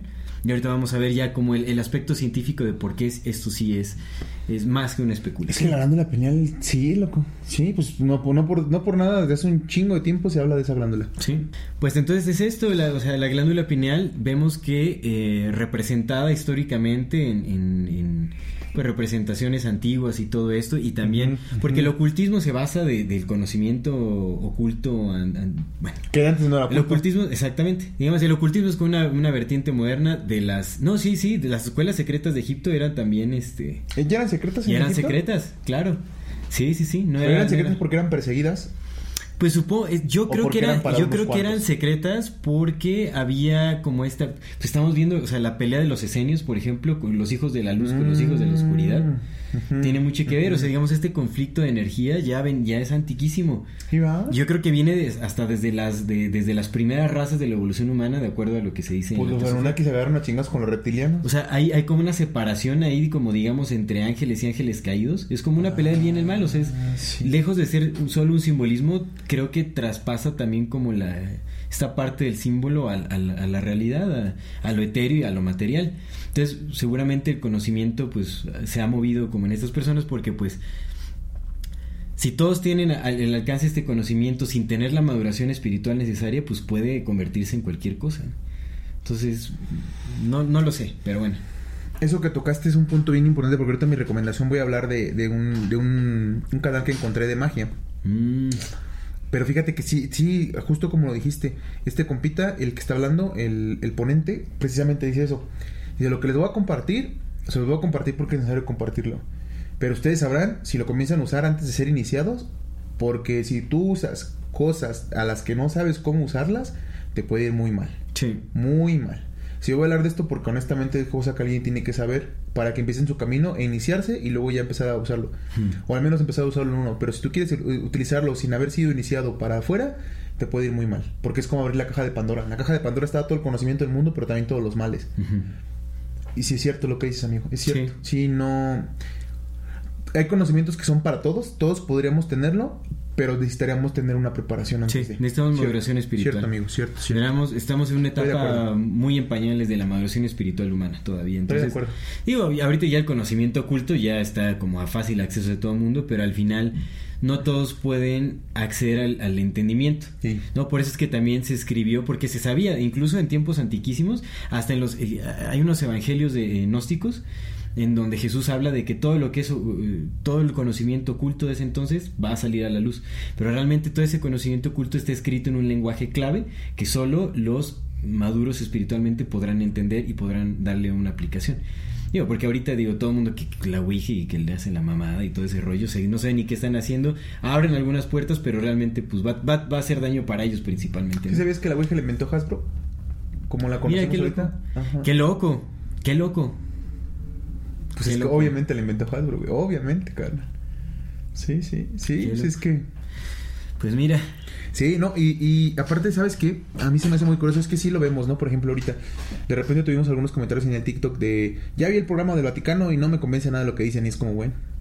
está pues ya bien. que puedo- ya, ajá, es que es eso, es lo que dices. bien. De repente la preparación, es que es eso, de repente la preparación, y no, no es como de, ah, yo soy más listo que tú, no, no, no, sino la, la apertura, la apertura espiritual de poder entender cosas que a veces son bien dolorosas entenderlas, sí, sí ocupas ya cierta apertura espiritual, Sí. ¿no? Cierta preparación en ciertas cosas de decir, hermano, yo te lo he dicho muchas veces, si, si tú y yo hubiéramos platicado hace dos años o tres años antes de, la- de empezar yo mi propio camino, antes de encontrarnos, a entender que había cosas más allá que lo que veía, seguramente te hubiera tal de nada, ese güey no. Y nos hubiéramos hecho un buen debate porque yo sabía, yo, yo sabía un, un montón de cosas de física y química y todo eso que le daban validez a los puntos en los que yo estaba bien seguro de que no, güey, que la materia es materia y la realidad es realidad y todas estas cosas de las que estamos hablando ahorita son falsas.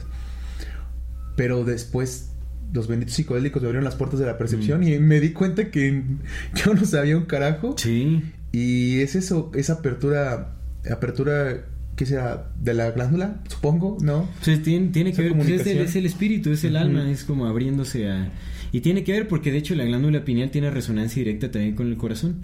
O sea, es... es- Todo está alineado, pero digamos que la, la glándula pineal se considera como una puerta hacia lo divino. Es como el enlace, es la sí, conexión. sí, sí, sí, entiendo ¿no? eso. Y es, es- es como el, el órgano de la, de la clarividencia también.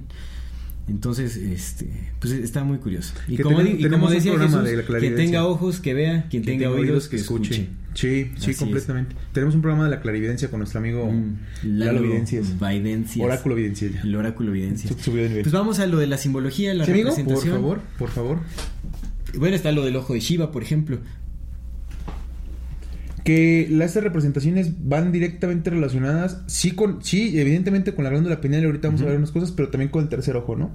El tercer ojo es la glándula pineal. Sí, sí, sí, siempre. Te digo, porque incluso en el, en el ocultismo se habla de que realmente sí llegó a ser un, Un ojo, Un ojo. que dices, un ojo, Literalmente un ojo. Ajá. Pues es que sigue teniendo conexiones con la retina. Exactamente, sí, sí, sí. Tien- tiene células igual, idénticas a la de la retina, eso es como una retina que no se formó por completo, pero tiene, tiene digamos como tejido reticuloso, por así Sí, decirlo. sí, sí, sí, sí, sí. ¿no? Entonces, está muy interesante. Mira, a mí hay, hay, un, hay una simbología, una representación de un dios, de, de eso habla Manly P. Hall, que es muy interesante cómo, cómo hasta llega eh, o permea también la, la, la visión de- de- del catolicismo o del cristianismo. Ajá.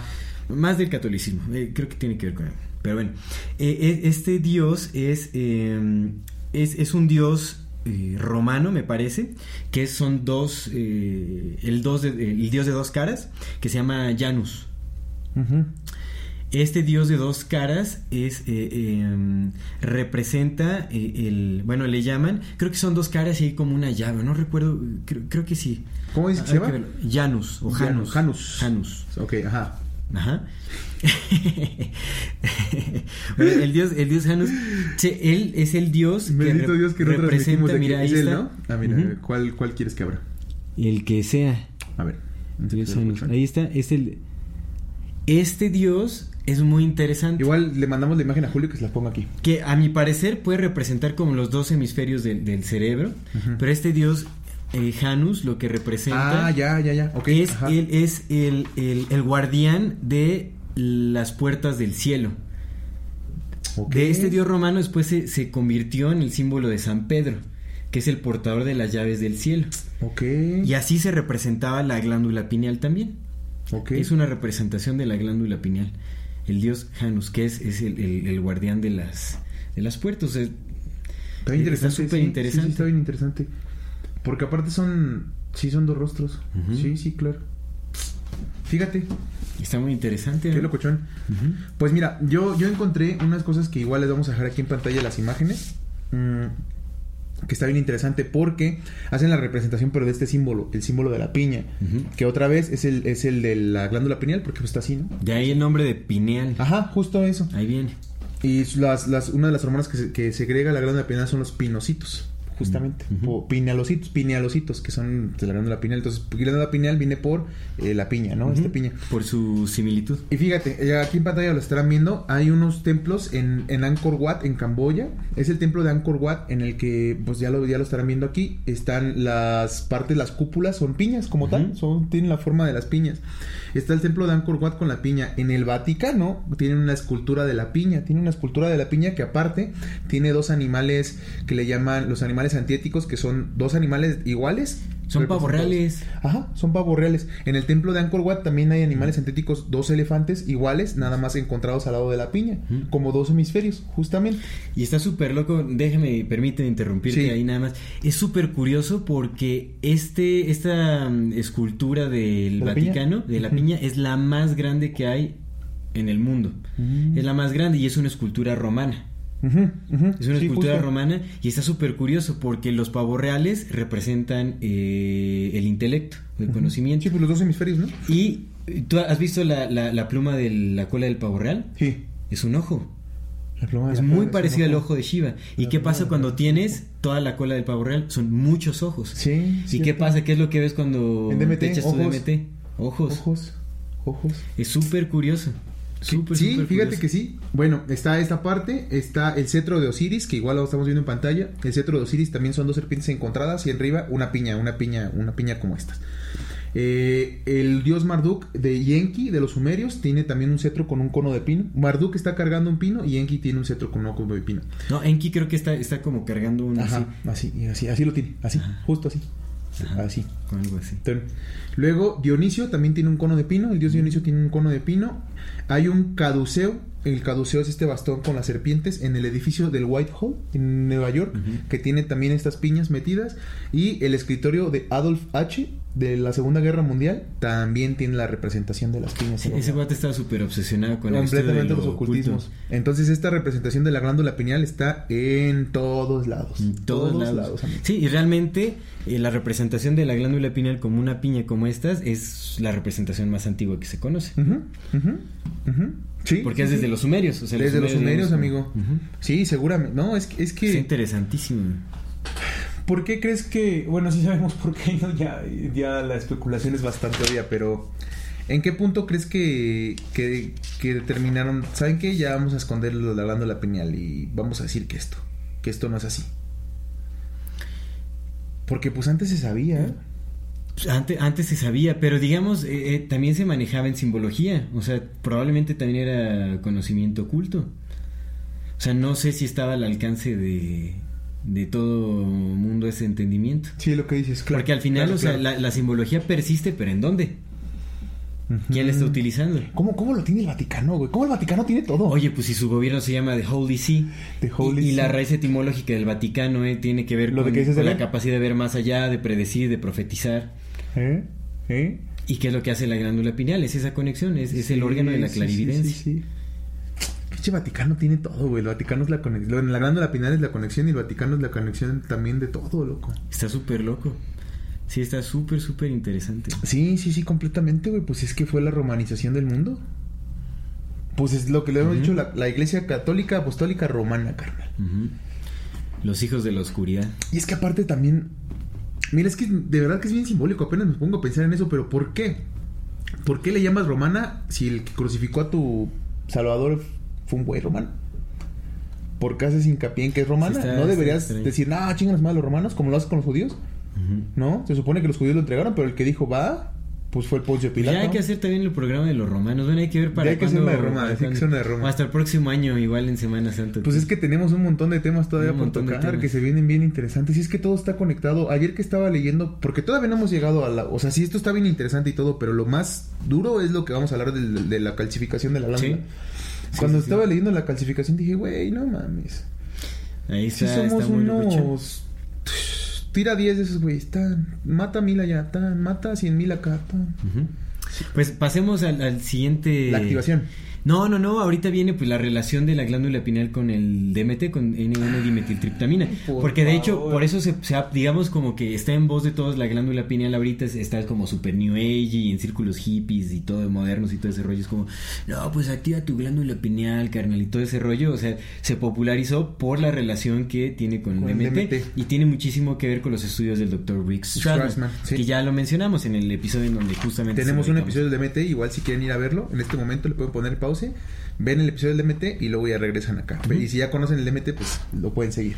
Que bueno, lo que se dice entonces de la glándula pineal es que a través de la secreción de eh, dimetiltriptamina Sí. es que justamente se pueden llegar a estos estados de, eh, estos estados religiosos o de, de éxtasis espiritual, Sí, por sí, así decirlo, sí, que son similares a, a- a- a- a experiencias cercanas a la muerte, viajes astrales, sueños lúcidos, como esto, este tipo de cosas, ¿no?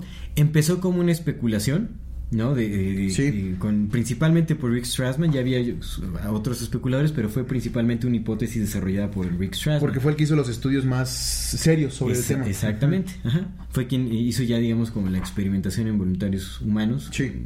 administración de dimetiltriptamina intravenosa. Y pues obviamente todas las experiencias que traían eran muy similares a eh, experiencias cercanas a la muerte.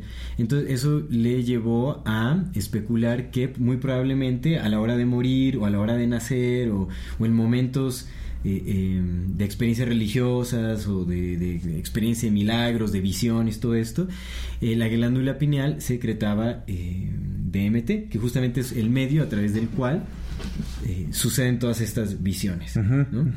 Y empezó como especulación, pero estudios más recientes han llegado a corroborar que es cierto, que realmente eh, la glándula pineal sí produce dimetiltriptamina. Esto lo hicieron un- en un estudio, bueno, eh, ¿cómo llegaron a corroborar esto? Fue porque hicieron estudios con ratas, desafortunadamente se siguen haciendo estudios con, con animales, Las ratas son bien inteligentes. Sí, son Yo no había visto ese tema hasta que vi unos documentales y las ratas... Pues aparte, aparte pueden crear vínculos emocionales con Sí. su cuidador, pero bien profundos. Sí, sí, sí, definitivamente. Eh, sí las tratamos muy mal. Sí, pues si nos tratamos mal entre nosotros, amigo.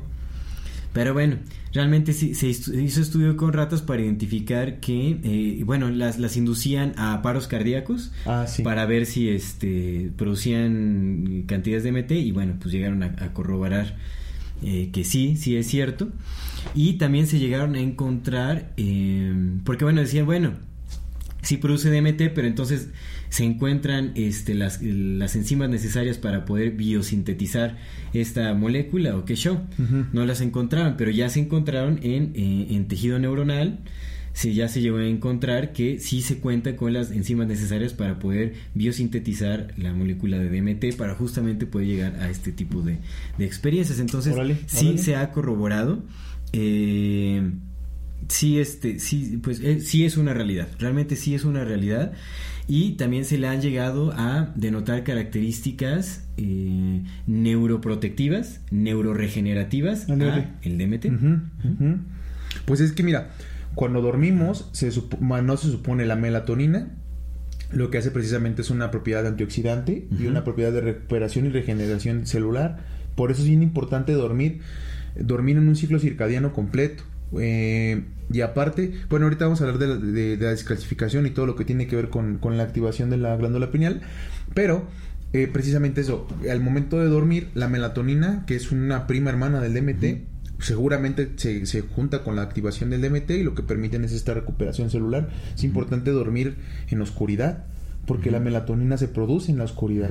Y el DMT, que como, como si las, las cantidades fuertes de DMT pues sí te llevan a, a otros estados, pero digamos que la concentración pues va cuando estás con los ojos cerrados, ¿no? Es cuando... Sí, sí, exactamente. Fíjate que Strassman decía que el DMT, o una de sus hipótesis es que el DMT facilita la versión mental de la realidad, que es gracias al DMT que podemos, que convertimos la latiz en esta, en esta interpretación en la que vemos cosas. Mm. A través de, de la glándula pineal, precisamente. Sí, sí, sí, seguro. pequeñitas cantidades de DMT que están produciendo ahí mm, son las que permiten esta interacción con la realidad tal como la vemos. Que la información de ella se traduce a esta en este plano físico. material. Justo. Tiene justo. sentido, tiene Sí. mucho, mucho La conciencia representa una experiencia psicodélica controlada. La conciencia representa una experiencia psicodélica controlada. O sea, es- esta es la verdadera Sí. experiencia psicodélica. Esta es la otra es la, la apertura de las puertas de la percepción. Exacto, es cuando ya te conectas con la fuente de todas las cosas. Que ay, ¿qué hay aquí? Pues todo. no, no vamos a incentivar el uso de ninguna sustancia, pero para las personas que ya han probado o han hecho uso de. DMT y también han tenido experiencias de viajes astrales o sueños lúcidos o, o cualquier otra experiencia de esa índole, podrán reconocer la similitud tan exacta que hay entre una y otra. Sí. ¿Recuerdas que yo te decía, o sea, an- antes de analizar esta cuestión de la glándula pineal y todo ese rollo, que a, mí- a mí lo que más eh, lo que más se me asemejaba el, el viaje de DMT era el viaje astral Sí. o al sueño lúcido, Sí, como que esa entrada así como de la conciencia en donde se va a otro lado y hay como una especie de vibración intermedia y todo este rollo. Es súper, súper interesante.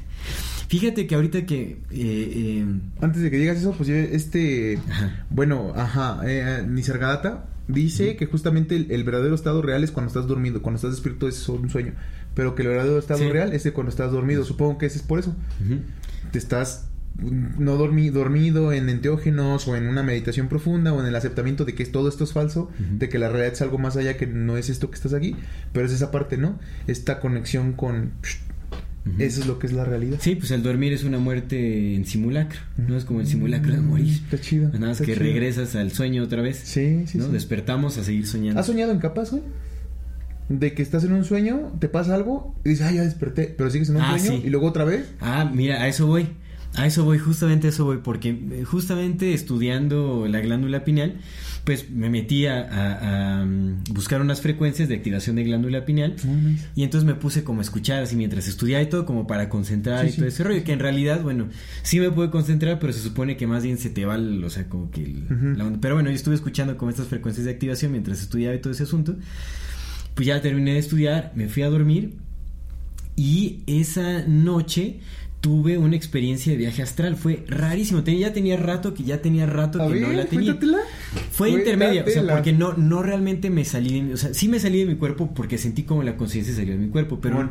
aún no puedo desarrollar, me cuesta trabajo desarrollar la habilidad de, de- de ver, como de poder ver, porque aún me encuentro, fue muy, muy extraño, o sea, recuerdo como que sentí, puff, el jalón, es como, sientes como un jalón, como que algo te succiona, arriba, fa, Ajá, y ajá. va acompañado como de una, como una presión. Ahorita eh, tiene todo el sentido del mundo porque después de esto ya empecé a, estudiar como el, el efecto pisoeléctrico que, que le dio todo el sentido a la experiencia. Ajá. Haz de cuenta que sentí como una presión y que es, es como lo que se siente cuando haces el shift de sueño lúcido a viaje astral o cuando haces el shift de sueño a sueño lúcido.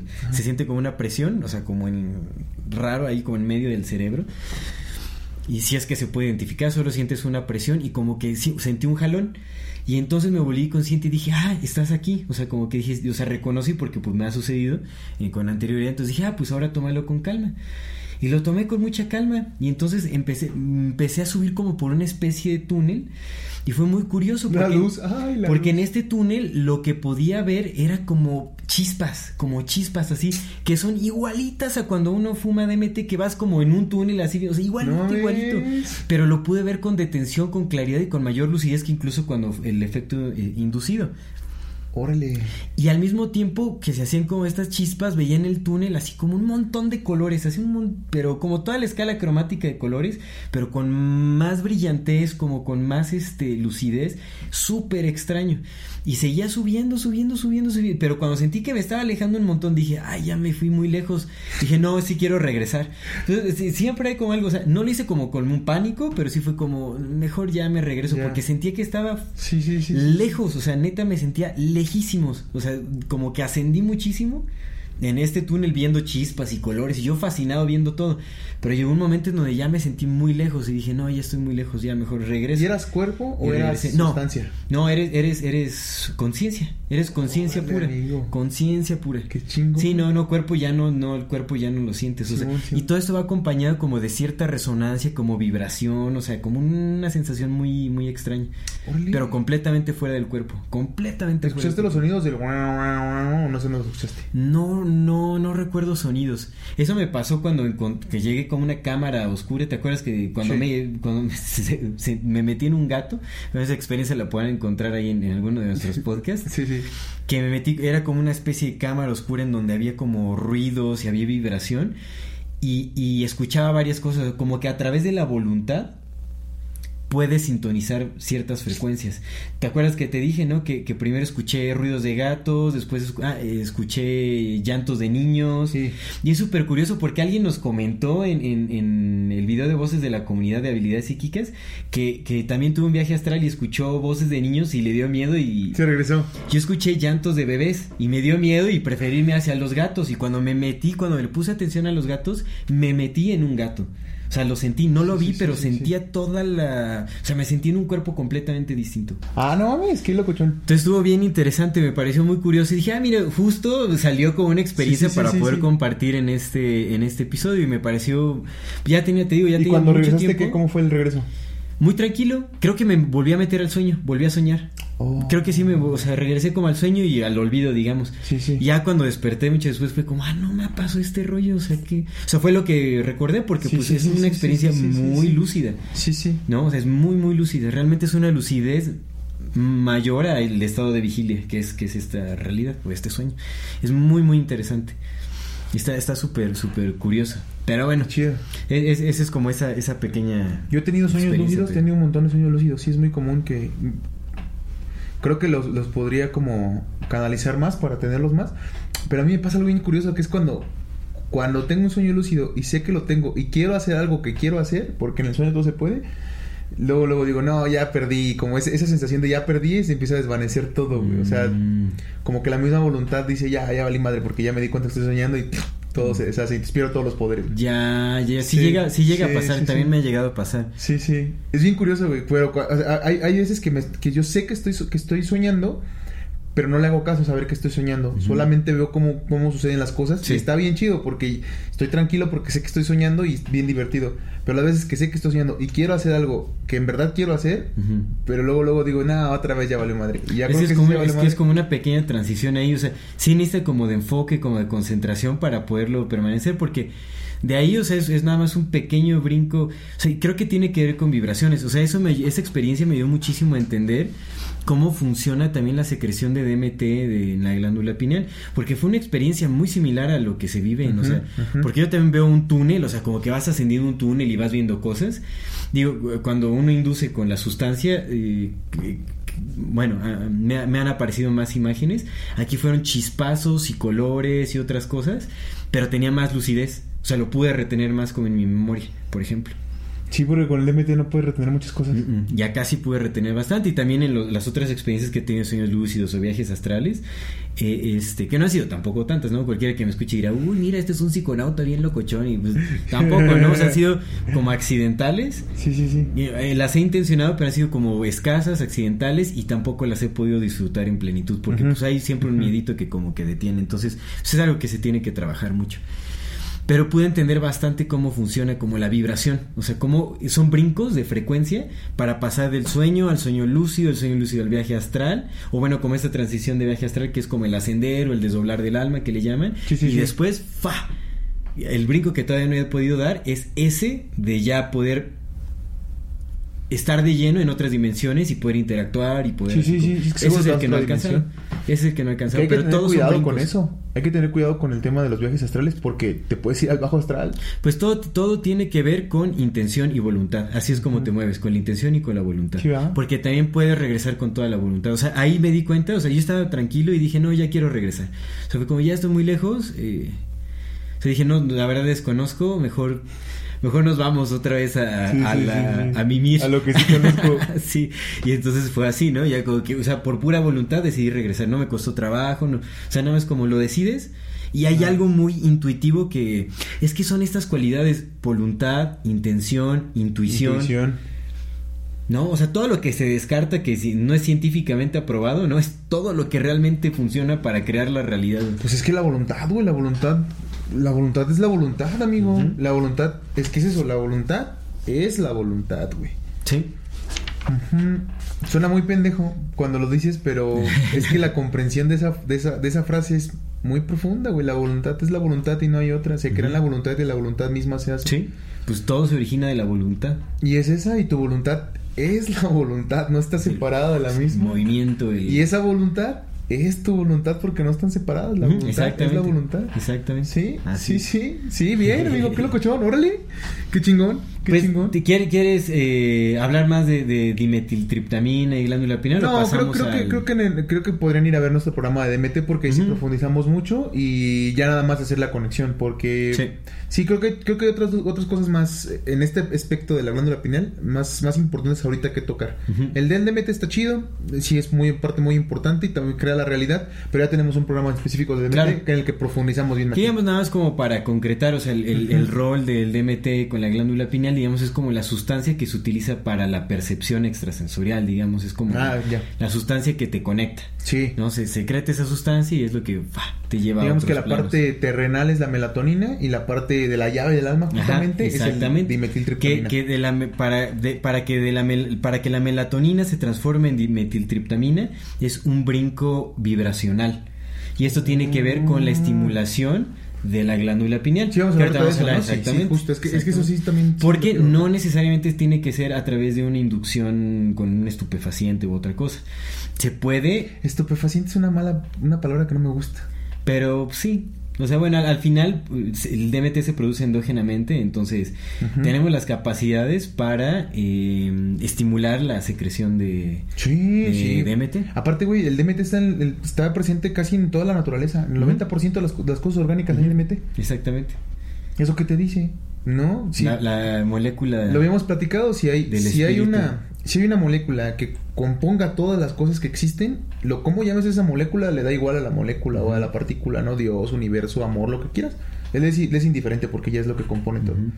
Entonces, seguramente si es una molécula que obviamente está compuesta de cosas más pequeñas, esa molécula sí debe venir como pues está conectada Es con que un montón de puede cosas. ser como un- una especie de material a través de, justamente como mencionas, a través del cual se traduce lo invisible a lo visible. Es como la, la partícula que enlaza uno con el otro, o sea, que permite como ese viajar de un lugar a otro. Que es curioso. Como un conductor, es como si fuera un conductor Ándale. eléctrico, Sí. algo así. Sí, sí. Sí. Yo lo, yo lo veo algo así. Sí, sí. Que es curioso porque digo, ya vamos a tener un programa especial sobre enteógenos ahora en, en agosto. Este, pero a mí me a mí me se me hace muy curioso que digo, el DMT es una sustancia muy poderosa y te lleva a un, lado muy particular, pero pues hay otra, hay otras sustancias que también te llevan a ciertos lugares o a lugares muy parecidos, si no es que al mismo. Sí. Como la psilocibina, como el LSD. La psilocibina también es una triptamina, me parece. Ah, mira, mira, el LSD, el, el LSD es ácido lisérgico Y es muy parecido al, al DMT. al DMT. La mescalina. ¿no? O sea, hay, hay un montón de sustancias, pero que justamente hacen como sinergia. No sé, es, es muy extraño. O sea, la verdad es que desconocemos mucho en realidad. Y los estudios que se han hecho sobre este tipo de sustancias, al menos los que, los que son abiertos, porque me, me queda claro que los ejércitos estadounidenses pues tienen toda la información ya, ¿no? Porque han hecho un montón de experimentos. Pero los que tenemos nosotros son muy escasos y sí vale la pena tener esta... Sí valdría la pena profundizar sobre ello porque lo, lo estaba pensando en la mañana, dije, eso lo voy a decir en el podcast. Antes de que viniera que para los que no estamos iluminados todavía, porque en algún punto lo vamos a hacer, ¿no? En algún punto de las miles de vidas que vamos a tener, millones de vidas. Pero para los que no estamos iluminados, creo que los enteógenos son una forma muy bella de, de acercarse a ese abrazo de Dios como en su totalidad. Sí, nos dan un vistazo, Sí. nos dan un vistazo a la unidad. Que reconforta. Exactamente. Por eso es que también son muy bloqueados en la sociedad. O sea, realmente todas las industrias están bloqueando el- los estudios de, de, de- de este tipo de Pues sustancias. es que imagínate, eh, conoces una sustancia que te muestra que la realidad no es real y que pues lo que estás viviendo es como, "Ah, esto es un sueño. Lo No, y aparte que evidencia todas las formas de control por las cuales eh, ¿no? Eh, a las cuales estamos sujetos día a día. O sea, realmente sí lo evidencia. Sí. Que eso, eso tiene que ver con la glándula pineal y eso lo dice el, el doctor este Joe Dispensa.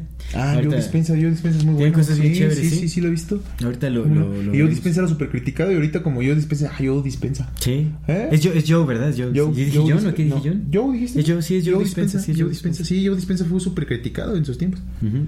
Pero no, ahorita, pues es que sí, o sea, sí, realmente sus bases científicas sí están muy este, respaldadas. A mí me gusta mucho este compa de. Ay, ¿cómo se llama? Randas. Ah, Randas, claro. Randas, sí, Randas. Pues Randas. compa del Terence. Eh. Pues es que toda esa bolita. de. Rupert, de- sí, sí, toda sí, esa sí. bolita era muy. Pero bueno, vamos a. Vamos ahora sí a la parte de la el, el aspecto de la calcificación de la glándula pineal. Y, y al final la, la las implicaciones que tiene y también pues cómo descalcificarla y, y cómo activarla. Va. Uy, la descalcificación es un tema bien horroroso. Digo, la calcificación es Sí. un tema bien horroroso, amigo. Pues vamos, vamos con ello, ok. Algo, eh, vamos con el aspecto también como químico, biológico, fisiológico de la calcificación de la glándula pineal, porque digamos que hay cierta calcificación que es parte del proceso natural de Sí, degradación con de el la tiempo va haciendo calcificación. Con el tiempo, como dijimos, ¿no? Del, del séptimo año como que empieza a degradarse cada vez más. Que se puede revertir. Que también, desde- también se puede empezar a degradar desde el inicio de vida, o sea, es un proceso natural. Mm. ¿no? Habrá que ver qué condiciones influencian eh, este hecho, pero bueno. en Pues no fin. te creas, ahorita los morrillos que andan creciendo, seguramente ya a los dos años ya están bien calcificados por Sí. la exposición a todas las madres que les damos. Exactamente, Sí, ¿no? Incluso en, el periodo de, de embarazo, Ah, la lactancia, claro, todo ese tipo de cosas tienen mucha influencia en este asunto. Eh. Ahora, ¿por qué, eh, ¿por qué se calcifica la glándula pineal? Eso es importante. La glándula pineal es un tejido blando que a diferencia de eh, otras partes del cerebro está fuera de la barrera hemancetofálica. La barrera hemancetofálica es, eh, creo que sí está, espero que sí esté bien dicho, según yo sí es la barrera hemancetofálica. eh, esta barrera funciona como una especie de filtro eh, que justamente deja fuera eh, pequeñas trazas de, de- de minerales o de sustancias dañinas que vienen en el flujo sanguíneo. Y la glándula pineal tiene una, una tiene eh, muchísimas conexiones con eh, digamos arteriales, muchísimas conexiones Sí, arteriales. es- tiene un montón de vasos sanguíneos. Exactamente, muchísimo, es una conexión impresionante, es muy rica. Esto también, sí. oye, si es, si es un órgano ahí atrofiado que no sirve para nada, ¿por qué tiene tantas conexiones eh, eh, sanguíneas? Sí. ¿No? Entonces, esto hace que se calcifique con mucha facilidad, ¿no? Porque es muy fácil que, o sea, bueno, digamos, todas las trazas de calcio que están en, en nuestro organismo se van directamente ahí. Entonces, es el, eh, el órgano de nuestro cuerpo con mayor saturación de calcio. El mayor. Justamente por esta razón, porque Por no hay te digo, barreras de filtración. Mira, tú, en, ahorita que estaba estudiando esto, amigo, el diseño del, del- de los cuerpos es muy, muy inteligente y muy preciso y muy, muy bello, güey. Es como de, güey, no mames, todo está conectado. Pero es lo que te decía, ¿por qué a los 7 años nos calcifica? ¿Por qué haces una glándula que es la puerta a, a la entrada de ti mismo y la dejas afuera de su protección? Es como extraño, pero bueno. Los, los caminos de Dios son muy misteriosos. Sí, Solo sí, Dios sabe sí. sus planes. Ajá. Y eh, entonces es muy fácil que se calcifique realmente eh, cualquier sus y bueno no solo es, es- son como trazas de calcio que pueden llegar a adherirse ahí o sea son muchas cosas no o sea que se pueden adherir incluyendo el flúor. El flúor juega un papel importantísimo en la calcificación y en la atrofiación de la glándula pineal que a pesar de que hay flúor que se encuentra en la naturaleza que también naturalmente se adhiere a la glándula pineal en, en nuestros tiempos actuales estamos hablando de que hay un hiperconsumo de flúor. El flúor fue la. Sí, sí fue la llave para joder a todo. Sí. El flúor es, sí es, es un factor impresionante que bueno también es aunado a, a los malos hábitos alimenticios que también eh, eh, favorecen la descalcificación de los huesos eh, que acidifican el organismo eh, pues eso también incrementa la, la calcificación prematura de la glándula Sí, pineal sí, sí. creemos que hay con el flúor de hecho hay hay datos históricos que relacionan el flúor con eh, eh, una tecnología usada por el ejército N alemán, los nazis, utiliza- eh, eh, utilizaban el flúor en el suministro de agua para eh, apaciguar o, o cómo se Ah, cuando- los- para claro. hacer dóciles a las personas y hacerlas más susceptibles a, a su mandato. Sí, también a Apagar los. la voluntad. A los, este. A los prisioneros. Para apagar la voluntad y también para esterilizar. Ahorita vamos a ver, porque de hecho hay, hay como un conflicto en torno a esta visión que se dice que es un mito, que no hay eh, corroboraciones ni científicas ni nada para decir esto. Y sí las hay, hay bastantes. Yo traigo hecho. las fuentes de donde lo saqué y sí son fuentes. Fuentes, fuentes. Yo me, yo me refiero como al, factor de, el- que juega el flúor con la esterilidad. O sea, Ah, ¿qué, sí, qué sí, papel tiene la sí. calcificación de la glándula pineal con eh, la esterilidad y con la, la pérdida de voluntad? Sí, Que sí. tiene hay. bastante, exacto. Sí hay, sí hay, sí hay estudios. Sí, Sí, sí hay. hay. Yo, yo traigo fuentes de los estudios. A ver, de- échale, échale. Sí, justo, mira, esta información que traigo lo saqué de la Gaceta de la Universidad de Guadalajara, que pues la pueden con, la pueden consultar, y también de otras páginas que están ahí. Igual les vamos a dejar acá abajo los, los, En la los links descripción. en la descripción. Pero precisamente una de las cosas que, que pasa con el flor o con la calcificación del flor es que, bueno, ya lo mencionamos al principio del programa. La glándula pineal no solamente produce melatonina, sino que produce otros, uh, los pin- pinealocitos que también ayudan a, a segregar otras hormonas que, que tienen muchísimo que ver, la melatonina tiene muchísimo que ver con regular los ritmos estacionales, con el estrés, con el rendimiento físico, con el, el estado de ánimo, influye en las hormonas sexuales porque está conectado con el hipotálamo y con la pituitaria. De hecho, la melatonina se relaciona directamente con eh, la maduración en la pubertad. Ujú, y con la maduración de los órganos sexuales también. Justo, entonces al momento de tener también esta parte de la regulación endócrina, pues tiene un, un impacto directo también con la parte de la esterilidad o no esterilidad, precisamente. Y como también tiene que ver con el estrés y con el rendimiento físico y con el estado de ánimo, tiene un total completamente un, un sentido de que mientras más se calcifique, pues menor tu estado de ánimo, más fácil, más mellada tu voluntad y menos, menos causa de que puedas hacer la de emoción. Eh, refuerza el sistema inmunitario cuando no tenemos calcificada pues no produce la suficiente melatonina entonces se, se- también se debilita el sistema inmunitario. El punto es que la calcificación por acumulación de fluoruro por ejemplo nosotros en nuestro país bueno el, el tema del flor es algo es horrible. ¿tú te acuerdas que a ti te dieron flor de niño en la primaria? Che, no, creo que no, no llegué, afortunadamente no me tocó. Qué bueno, así. porque era una, fue una campaña, a mí me tocó. Sigue siendo, a mí lo me siguen tocó. haciendo, ¿eh? Lo siguen es, haciendo. es horrible. Eh, esto lo encontré en el en, en la página de un, doc- de un odontólogo. Igual les voy a dejar porque tengo aquí mis anotaciones, pero están perdidas entre todos. La página de un odontólogo que justamente habla de este tema. El flor se supone que se dio para prevenir la caries, ¿no? O para prevenir problemas. Pero la realidad es que uno de los problemas que hace el flor es la descalcificación de los, de los dientes. Importante ese ingrediente, o sea, realmente lean al respecto porque flúor es uno de los ingredientes principales en el veneno de rata y en otras sustancias nocivas. Las altas cantidades de flúor, aunque sea de origen natural, matan. Sí. O sea, es altamente tóxico, es Sí. un material altamente tóxico. Sí, sí. Y de hecho, las cantidades que naturalmente se- eh, son toleradas en el cuerpo humano es de 0.0001 partes por millón. La pasta de dientes tiene eh, 0.1 partes por millón, o sea, tiene eh, mil, mil veces más este, lo, lo, lo, lo aconsejado por la misma OMS. Y, y el enjuague bucal tiene como 8 partes por millón, o sea, es una cantidad muchísimo más elevada de lo, que- de lo Sí, la misma OMS lo tiene. O sea, la, La- misma OMS lo publicó. Ya sabemos que la OMS también es el diablo, ¿no? Pero la OMS lo ha publicado. De hecho, la OMS tiene un gráfico, lo pueden consultar en internet, que es de la OMS, donde se muestra que la disminución de la caries en países donde se administra flúor al agua y países donde no se administra flúor al agua es exactamente la misma. La caries se ha disminuido porque algunos hábitos de alimentación han cambiado. Importantísimo, el exceso de flúor en, en, en las cavidades dentales provoca fluorosis dental, Fluorosis que es una dental. especie de caries. Sí. O sea, corroe Sí, todo el, el esmalte dental y todo ese asunto. Además que también puede causar fluorosis ósea, me parece, o sea, Sí. que es descalcificación de los, de los huesos. huesos. precisamente.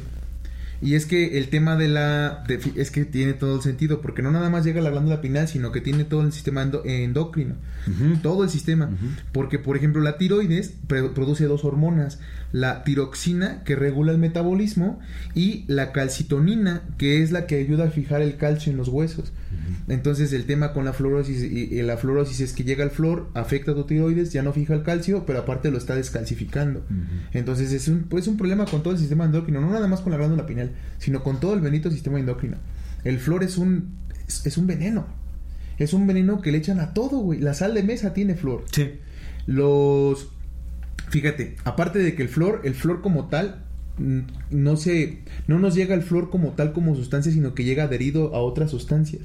Por ejemplo, el flor se adhiere muy fácilmente al aluminio. Aluminio, en la- muchas de las vacunas que nos inyectaron de niños venían con aluminio, güey. Sí. Más el flor, ¡pum, güey! Bomba de muerte, hermano. Vienen, vienen todavía. tú- Y apa- viene todavía, amigo. Y aparte el bendito flor también, también de- decrece el, el coeficiente intelectual. Sí. Que digo, el coeficiente intelectual ya se ha demostrado que ya no es una prueba como de raciocinio, pero sigue siendo una, una muestra de algo que está como- funcionando ahí. Es capacidad de intelecto, ¿no? O sea, es- Como tal. Pero Sí, pues sí, si, te, si te bajan la capacidad de razonar, tiene un montón de sentido que después le andes diciendo extraños en el TikTok, no, tú no sabes nada porque yo sé más que tú. Cuando está toda la información ahí, porque es un problema mental, o sea, Sí. es un problema ya que no es tuyo, es un problema que te metieron en el sistema, Sí. en el que no te permite hacer esas conexiones. Pues hay muchos países en los que el flúor es algo súper común en el suministro de agua. En Estados Unidos, Sí. de hecho, En hay, Estados Unidos. hay, hay varias leyes que están intentando meterse en distintos países para prohibir el, el flúor en el suministro de agua. Y Sí. creo que en Europa lo han logrado en algunos lugares. Esos estudios ya no, o sea, no puedo citarlos ahorita porque recuerdo haberlos leído hace un buen rato. no, sí están, sí están. De sí, hecho, sí están, están, pero no recuerdo, o sea, no de los hecho, puedo ahorita, citar yo. ahorita, por de ejemplo, memoria. en donde crees, en Suiza. Suecia, o sea, su, su- en sus lugares de, donde viven estos güeyes, No está prohibido flor en el agua. Ahí está. Está prohibido el flúor en el agua. Aquí en. México, por ejemplo, hay estudios. Esto lo encontré en un estudio que se publicó en un congreso que hubo en, en Cancún en el 2002. Aquí les vamos a dejar igual el, el link. En el que se mostró, güey, que la capacidad... se hicieron dos estudios, uno en Durango y otro en Lagos de Moreno, Jalisco. En. Lagos de Moreno, Jalisco, güey, había un montón de gente con incidencias de fluorosis dental y otros problemas como osteoporosis. Porque va, del- va ligado. Sí. Y todo es porque allá era natural. Allá era natural porque por como viven cerca de zonas volcánicas, pues el flor se, se, se filtraba a la tierra y pues no, no, no estaban haciendo la purificación necesaria para que se necesitaba, entonces llegaba el agua con flor. Nosotros acá en el Estado de México tenemos la ventaja de que el agua aquí en el Estado de México no, llega con flor porque no hay fluorosis que se esté, que se filtre.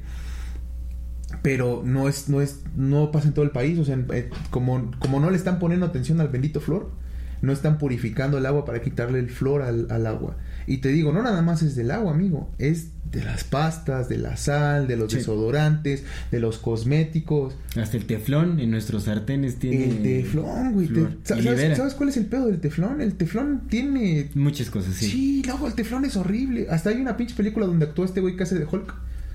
Ah, ya, ya, no me acuerdo cómo se llama. Pues ese güey, el nuevo Hulk. Bueno, ya ni está nuevo, ¿no? Pero ese güey actuó en una película justamente de, de la demanda que hubo de un pueblo en Estados Unidos contra DuPont porque estaban contaminando su agua con todos los residuos del teflón, güey. Mm. El, el flor es algo bien horrible y la cosa es que, fíjate, otra vez hablando de la ciencia, el tema, el flor fue empezado a adicionar en el agua en 1945 en Estados Unidos y fue... 1945. Ojo ahí. Ojo Sí, ahí. sí, sí, terminándose, viniéndose los nazis para acá. Ajá. Ahí les va, ahí les va, el- Ahí les van nuestras tecnologías bien fregonas. Ahí les va la magia. Y fue porque le, lo que hicieron fue que había, pues el flor se da como, como un desperdicio en muchas industrias eh, metalúrgicas. Y pues Estados Unidos es un- uno de los principales eh, productores metalúrgicos. Entonces, y en otras otras industrias, ¿no? Químicas también. Entonces lo que hicieron fue, ok, ¿qué hacemos con el pinche flor? Lo- deshacerlos bien caro. Entonces fue, pues metemos la campaña de que la floración en el agua es buena para el ser humano. Y pues vamos con todo, güey. Y entonces todo ese desperdicio de las industrias, güey, que les pertenecen pues a esta... Pues a la misma familia de siempre, güey. Al güey del, de Rockefeller, a... Entonces estos güeyes dijeron, pues va. Y entonces le empezaron a vender el flor al gobierno de Estados Unidos para que se lo echara al agua como una manera de no nada más ganar más varo, sino de eliminar sus residuos sin tener que pagar. Mm. Y de ahí fue la campaña de floración. Pero sí, amigo, el flor es, es Sí. más tóxico que el plomo. Sí, sí, sí, es súper tóxico, es muy, muy tóxico.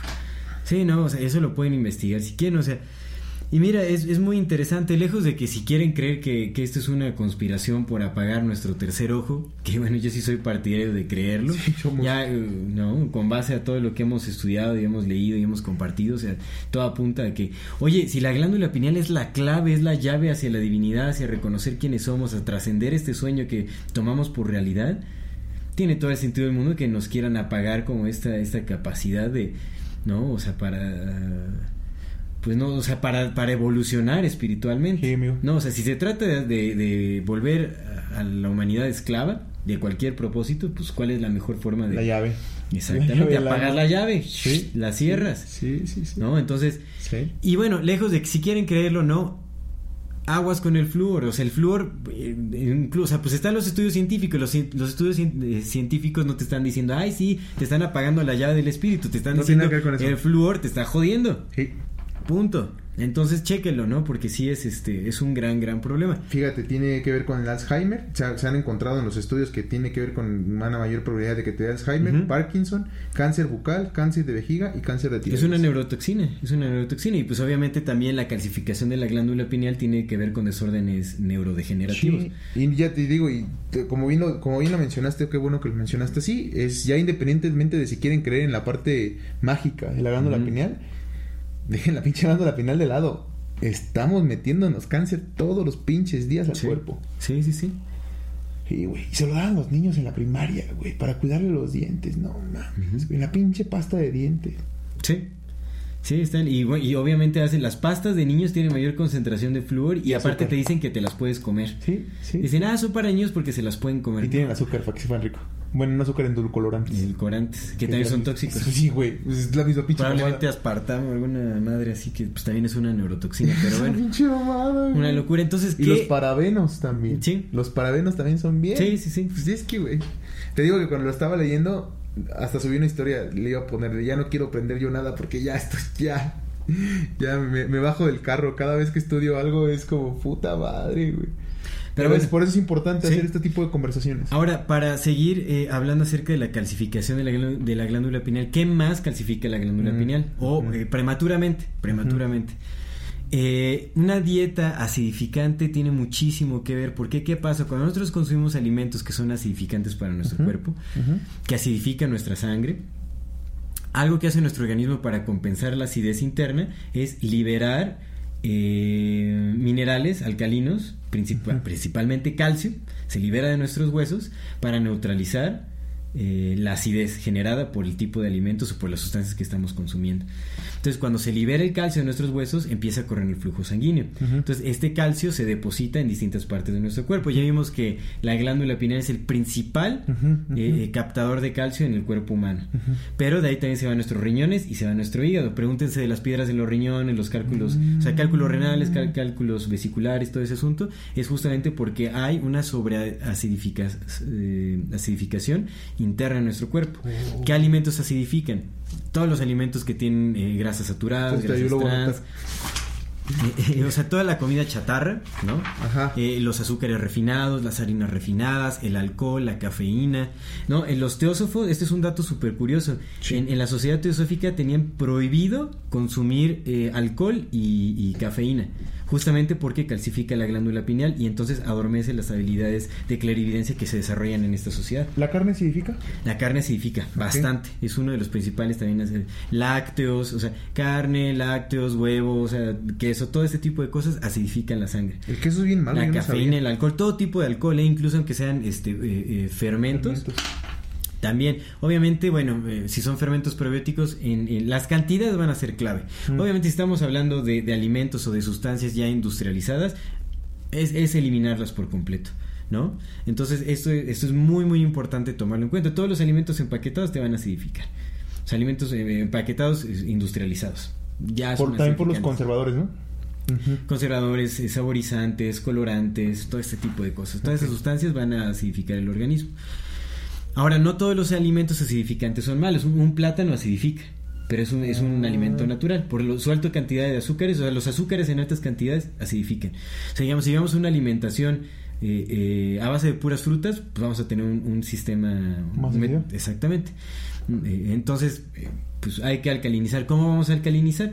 Pues alcalinizamos con alimentos verdes principalmente, con alimentos ricos en clorofila, jugo de pasto de trigo, hojas verdes como espinaca, cale, este, lechuga romana, eh, eh, verdolaga, quelites, todos los quelites que puedan meter son súper alcalinizantes.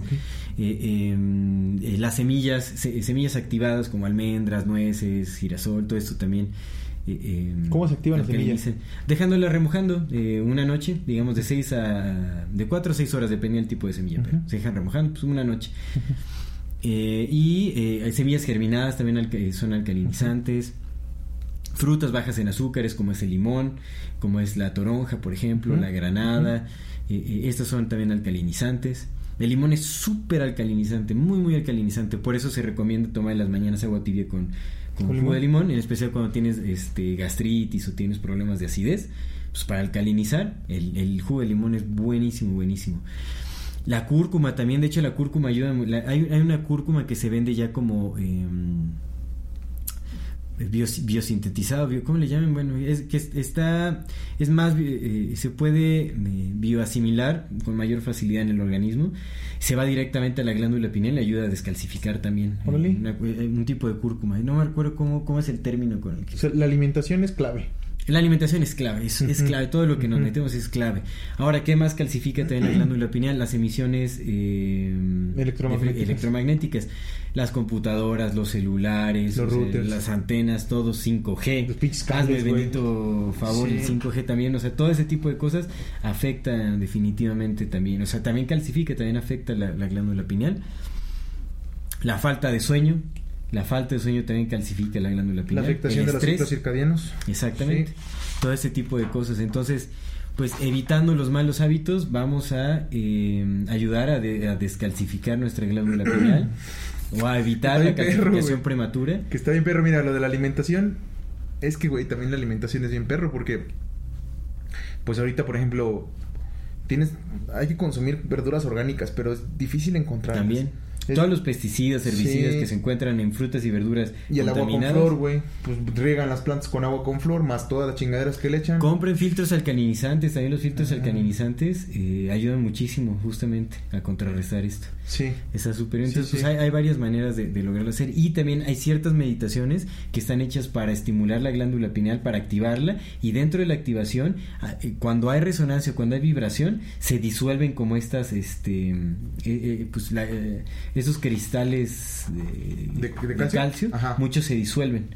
Sí. ¿no? Entonces también se va eliminando como esa sobrecalcificación cuando se estimula con resonancia la glándula pineal. Sí, Pero sí. obviamente los, los hábitos juegan un papel importantísimo. Entonces, a mí me gustaría hablar un poco del efecto. Bueno, no sé si quieres hablar algo de la. El rapé, el rapé es legal.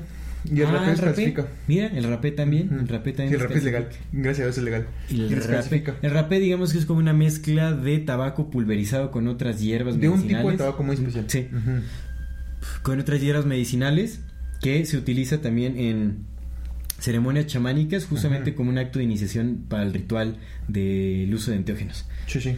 Eh, entonces es, es- es poderoso, pero bueno, es, es legal, entonces... Digamos que sí, sí es legal. Afortunadamente es legal, entonces sí lo podemos hablar. Este, con el rapé igual los que quieran experimentar rapé es R A P con acento E.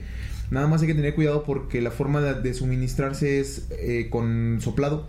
Si lo buscan en internet, pónganle el acento de la E. Sí, sí, sí, porque si no les va a salir otras cosas que no queremos que vean. Este, Por sí, favor. la cosa es que como es soplado hay que tener mucho cuidado porque pues hay que ver quién te lo suministra. Porque en- dentro del, del, del, alma de la planta o la naturaleza de la planta tiene que ver la energía del viento, del, del abuelo viento. Entonces la persona que te sopla el rapé a ti, pues en recomendación tendría que ser un chamán que sepa hacerlo, pero si no, no hay, hay que tener en cuenta que la energía de la persona que te va a soplar se va a transmitir a ti y esa energía puede ser no tan benéfica, ¿no? Pero el rapé es una de las formas de descalcificar la glándula pineal y otra de las formas de, de bueno, pues psicodélicos y enteógenos también ayudan a descalcificarla por completo. Pero pues no estamos recomendando absolutamente nada. Nada más es una de las formas de las que estamos hablando de cómo descalcificar. Pero pues sí, eh, yoga. Acti- Activation yoga. for the Nation. Esta es, esta es la, la activación de la glándula pineal. Para empezar con este tema, me gustaría mencionar lo que comenta eh, Joe Dispensa, justamente. Él es, eh, bueno, él es doctor en, en quiropraxia. eh, tiene estudios también en, en, eh, en neurociencias y no recuerdo en qué más, pero bueno, es una- un personaje muy estudiado y justamente habla acerca del efecto pisioeléctrico, que bueno, él no es el único que habla acerca de eso, esto es un, un efecto documentado. Un efecto pisioeléctrico se logra cuando se ejerce presión sobre cristales y cuando se ejerce presión sobre cristales, estos generan eh, cierta vibración que crea un campo electromagnético.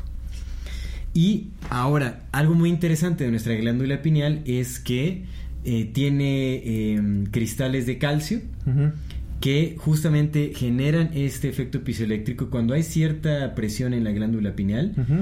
Eh, em, genera presión en los cristales, los cuales eh, eh, eh, hasta generan como ciertas chispas, que eso es lo que me pareció súper interesante cuando tuve como mi experiencia en este túnel, porque había Por muchas chispas. chispas, muchas, Ya, muchas ya, ya. chispas. Sí. Entonces genera como ciertas chispas y genera eh, una vibración acelerada y esto crea un campo electromagnético. Esta vibración y esta resonancia electromagnética hacen que eh, la glándula pineal funcione como una antena receptora. Esta antena receptora puede em, recibir señales externas del espacio, digamos, como de- del campo mórfico, del campo prespacial, de Del la latiz. latiz, de como le quieras llamar, el campo akáshico. La realidad. Es por esto, es por este efecto justamente que uno puede sintonizar un montón de cosas, que puedes tener viajes astrales, que puedes tener sueños lúcidos, que puedes viajar en el tiempo a través de tu conciencia. Es por el efecto pisoeléctrico que sucede en la glándula pineal. Por eso es que los niños fueron usados en el proyecto Stargate y otras cosas, porque pueden generar esta resonancia con mucha mayor facilidad, porque está pues, funciona mucho mejor, sí, tiene sí, mayor eh, funcionalidad vibracional su La su vibración antena. también es muy importante para descalcificarla. Exactamente, la vibración.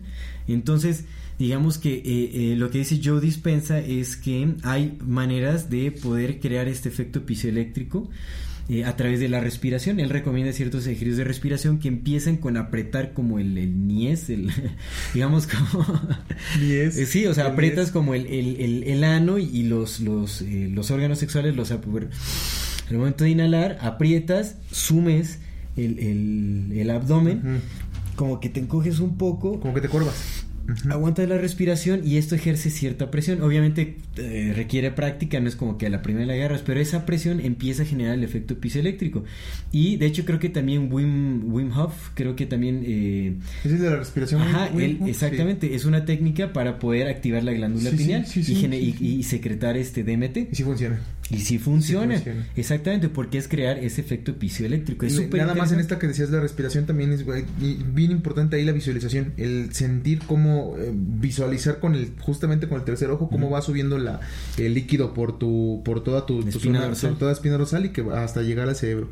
Más lo que dijiste. La energía kundalini. Por eso es cuando aprietas, o sea, desde dónde empieza el, chakra más bajo, el chakra tierra es el de los órganos sexuales. Ahí empieza. Entonces, por eso es que la respiración aprietas desde ahí toda la energía la estás, la estás subiendo, la estás elevando y se libera con esta vibración de la glándula pineal. Es súper interesante eso. Sí, muy, interesante. está bien chido, sí está. Hay otras formas, ¿no? También la, activarla como por ejemplo la visualización. Igual ya nada más busquen como los ejercicios, hay un montón de ejercicios. Nada más a mí sí me gustaría ser muy específico en esta parte. Hay que tener cuidado con las meditaciones que están en YouTube guiadas. Porque, no sé, a mí yo me volvía muy, muy como quisquilloso con ciertas cosas. Pero pues de repente si estás escuchando algo en tus momentos de más concentración y ese algo no te está llevando a un lugar bueno, puede haber ahí cosas, ¿no? Entonces hay que usar mucho el criterio. Sí. Y usar mucho la glándula pineal para que la intuición te diga si sí o si no. Exactamente. Entonces, eso, la visualización. La que es muy chistoso que, que, funcione como antena receptora la glándula pineal, porque eso explica también las canalizaciones de información. Mm. ¿No? O las posesiones, lo que hacía Pachita como de canalizar el espíritu de, del hermanito Cuauhtémoc, por ejemplo, se explica, la, la, glándula pineal es una antena receptora de muchísimas cosas, de cualquier tipo de información, cualquier tipo. ¿Y cómo lo mueves? Con la intención. Entonces ya para concluir con este tema, pues vemos Bien interesante cada vez se está aceptando la gran importancia que tiene la glándula pineal para distintas funciones en nuestro cuerpo. Y ya se está encontrando el vínculo directo entre justamente estas experiencias que son cercanas a la muerte o eh, eh, eh estas experiencias de clarividencia, muchos fenómenos que no son eh, que no se pueden explicar con la ciencia, pues la glándula pineal parece ser una llave que enlaza lo, visible con lo invisible, digamos lo espiritual con lo material. Es, es, clave. Y, Qué curioso esa frase del domicilio contra lo invisible, porque el credo lo es que dice: Creo en un solo Dios poderoso, creador del cielo y de la tierra, de todo lo visible y, lo invisible. Exactamente. Sí, sí, está chido. qué, qué, qué, buena selección de palabras. súper interesante. Y. Eh, pues eso, realmente creo que eh, hay que poner atención a ello porque es, es un órgano que no pues, no le prestamos atención, ¿sabes? Hablamos de, ah, sí hay que cuidar el corazón, ah, sí hay que cuidar los riñones, ah, sí hay que cuidar el hígado, ah, sí hay que cuidar la digestión, pero no hablamos de hay que cuidar la glándula pineal, cuando realmente puede ser la clave para la salud de todo el cuerpo, porque algo que también dice Joe Dispenza es que cuando llegas a entrar en esta eh, armonía energética alineada de todos los chakras, digamos, o como todos estos puntos de, conexión energética, como de todo el sistema endocrino, como todo, todo ese asunto, cuando llegas a esa resonancia puedes sanar instantánea mente. Cuando te conectas con el campo preespacial, con el, origen de lo divino, puedes llegar a sanar. Los milagros suceden cuando tu glándula pineal está despierta. Pues, Jesucristo hacía sus milagros porque ya tenía como abierto ese tercer ojo, o sea, tenía esa capacidad abierta de poder manifestar directamente eh, eh, fíjate, desde lo divino. Fíjate que esta Paola, Paola Navarro, que es con la que estaba diciendo este libro, me dijo algo que me gustó mucho, que se me hace muy interesante. Los milagros, los milagros suceden cuando dejas de creer que son milagros. claro, cuando lo interiorizas, cuando lo ves como una realidad. Tiene todo el sentido. Es que la mayor parte de las enfermedades son mentales, emocionales. Sí. Sí, sí, sí es cierto, güey. Sí es cierto. Pues es que es complicado, es complicado, pero ojalá que estos, estos, estas conversaciones que hemos estado teniendo estos últimos días ayuden un poco a, ayuden un poco a, pues, a tratar de de empezar a creernos, ¿no? Creer que sí somos co-creadores de la realidad junto con la divinidad que nos antecede. Exactamente. Pues bueno, ya saben, eh, eh, eh introduzcan buenos hábitos en sus vidas, coman bien, alcalinícense, descalcifiquen su glándula pineal, estimúlenla cuídenla, quiéranla, denle, mándele buenos mensajes también a través del pensamiento, de la con palabra. Ustedes, sí, sí, sí. Este, Ríanse mucho. Mediten mucho también porque pues bueno, esa es una de las mejores formas de, Sí. de- de estimular y de activar la glándula pineal. Sí. sí, Pasemos ahora a nuestros eh, las nuestras que- secciones. que esta en vez esta te toca ocasión me toca a mí dar el algo interesante. que eh, bueno, es- a mí me parece que es muy interesante el eh, hacer visible la relación que hay entre la glándula pineal y el cabello fungiendo como una extensión de nuestro sistema nervioso. Sí. Recordemos que dentro de, lo aceptado en la ciencia, la función principal de la glándula pineal es secretar eh, la, mela- la, ¿Melatonina? la melatonina, exactamente. La melatonina que, y la melatonina es directamente responsable por el crecimiento del cabello. Entonces digamos que la glándula pineal es directamente responsable del crecimiento del cabello. Y en nuestros ancestros se sabe principalmente que los nativos indios americanos del norte no se cortaban su cabello porque eh, consideraban que el cabello era, era justamente una extensión del sistema nervioso y era como una especie de antena receptora del entorno. Sí, sí. Es decir, permitía que tuvieras mayores habilidades de percepción.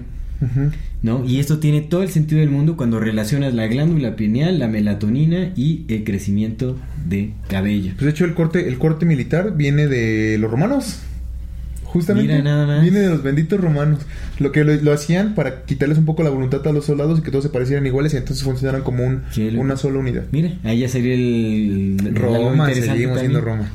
Sí. Ahí está. Sí, bueno, sí. ese es el algo interesante. Pasemos a nuestra recomendación. Sí, amigo. Mira, yo quiero recomendar un canal que se llama Eterna Luz o RG de YouTube. Ajá. Eh, muy bueno. Bueno, de- estuve viendo algunos. Ahí fue donde me metí este, este documental que dice de la magia, ¿no? De, de Mm. que hay que tener cuidado. Pero me gustan mucho. Vi algunos videos, no los he visto todos. Tengo algunos ahí pendientes que se me voy a aventar porque tiene unos, tiene uno de 7 horas de duración. Que es iniciación en la magia. O sea, este, este compa sí se lo toma en serio. Sí. Entonces, está muy chido. Véanlo, pues, ahora sí, con sus reservas, con lo que como quieran verlo. Pero ahí está. Eh, Eterna Luz ORG. Ah, está loquísimo. Sí, vale, voy a checar, sí, lo voy a siete horas de puro- ¿De dónde es el compa, sabes? O... Sí, argentino. Argentino. Argentino. Qué loco. Sí. Argentino. Parece, tiene apariencia, ¿no? Tiene...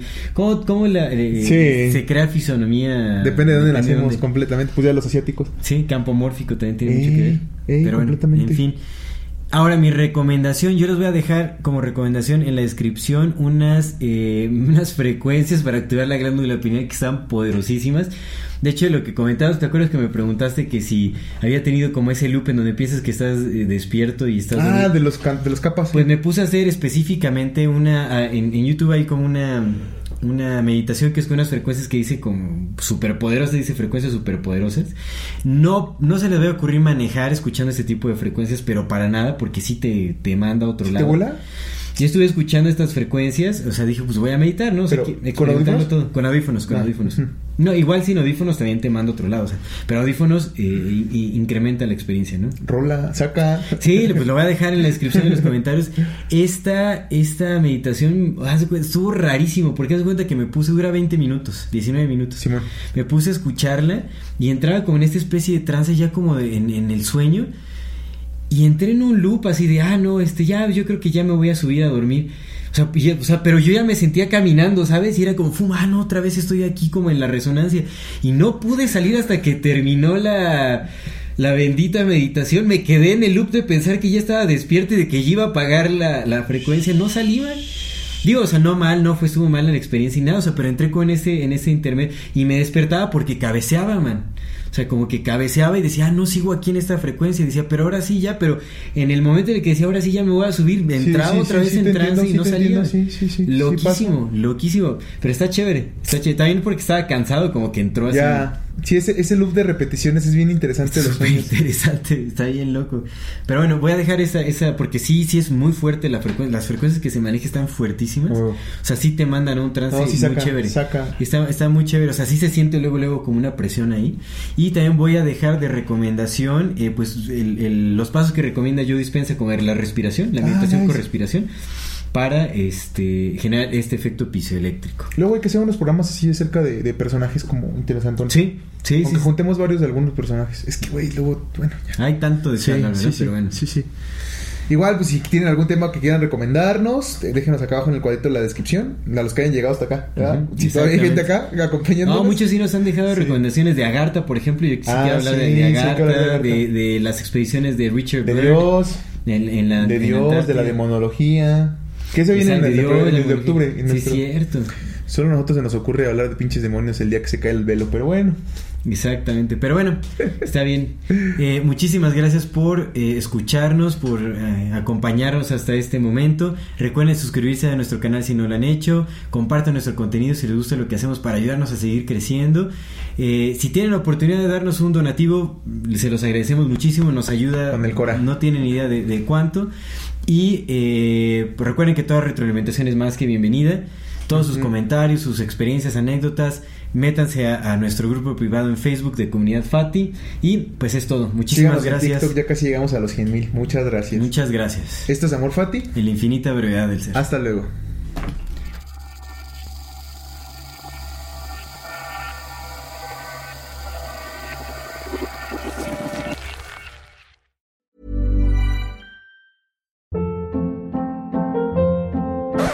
Hold up. What was that? Boring. No flavor. That was as bad as those leftovers you ate all week. Kiki Palmer here, and it's time to say hello to something fresh and guilt-free. Hello Fresh. Jazz up dinner with pecan-crusted chicken or garlic butter shrimp scampi. Now that's music to my mouth. Hello Fresh. Let's get this dinner party started. Discover all the delicious possibilities at hellofresh.com.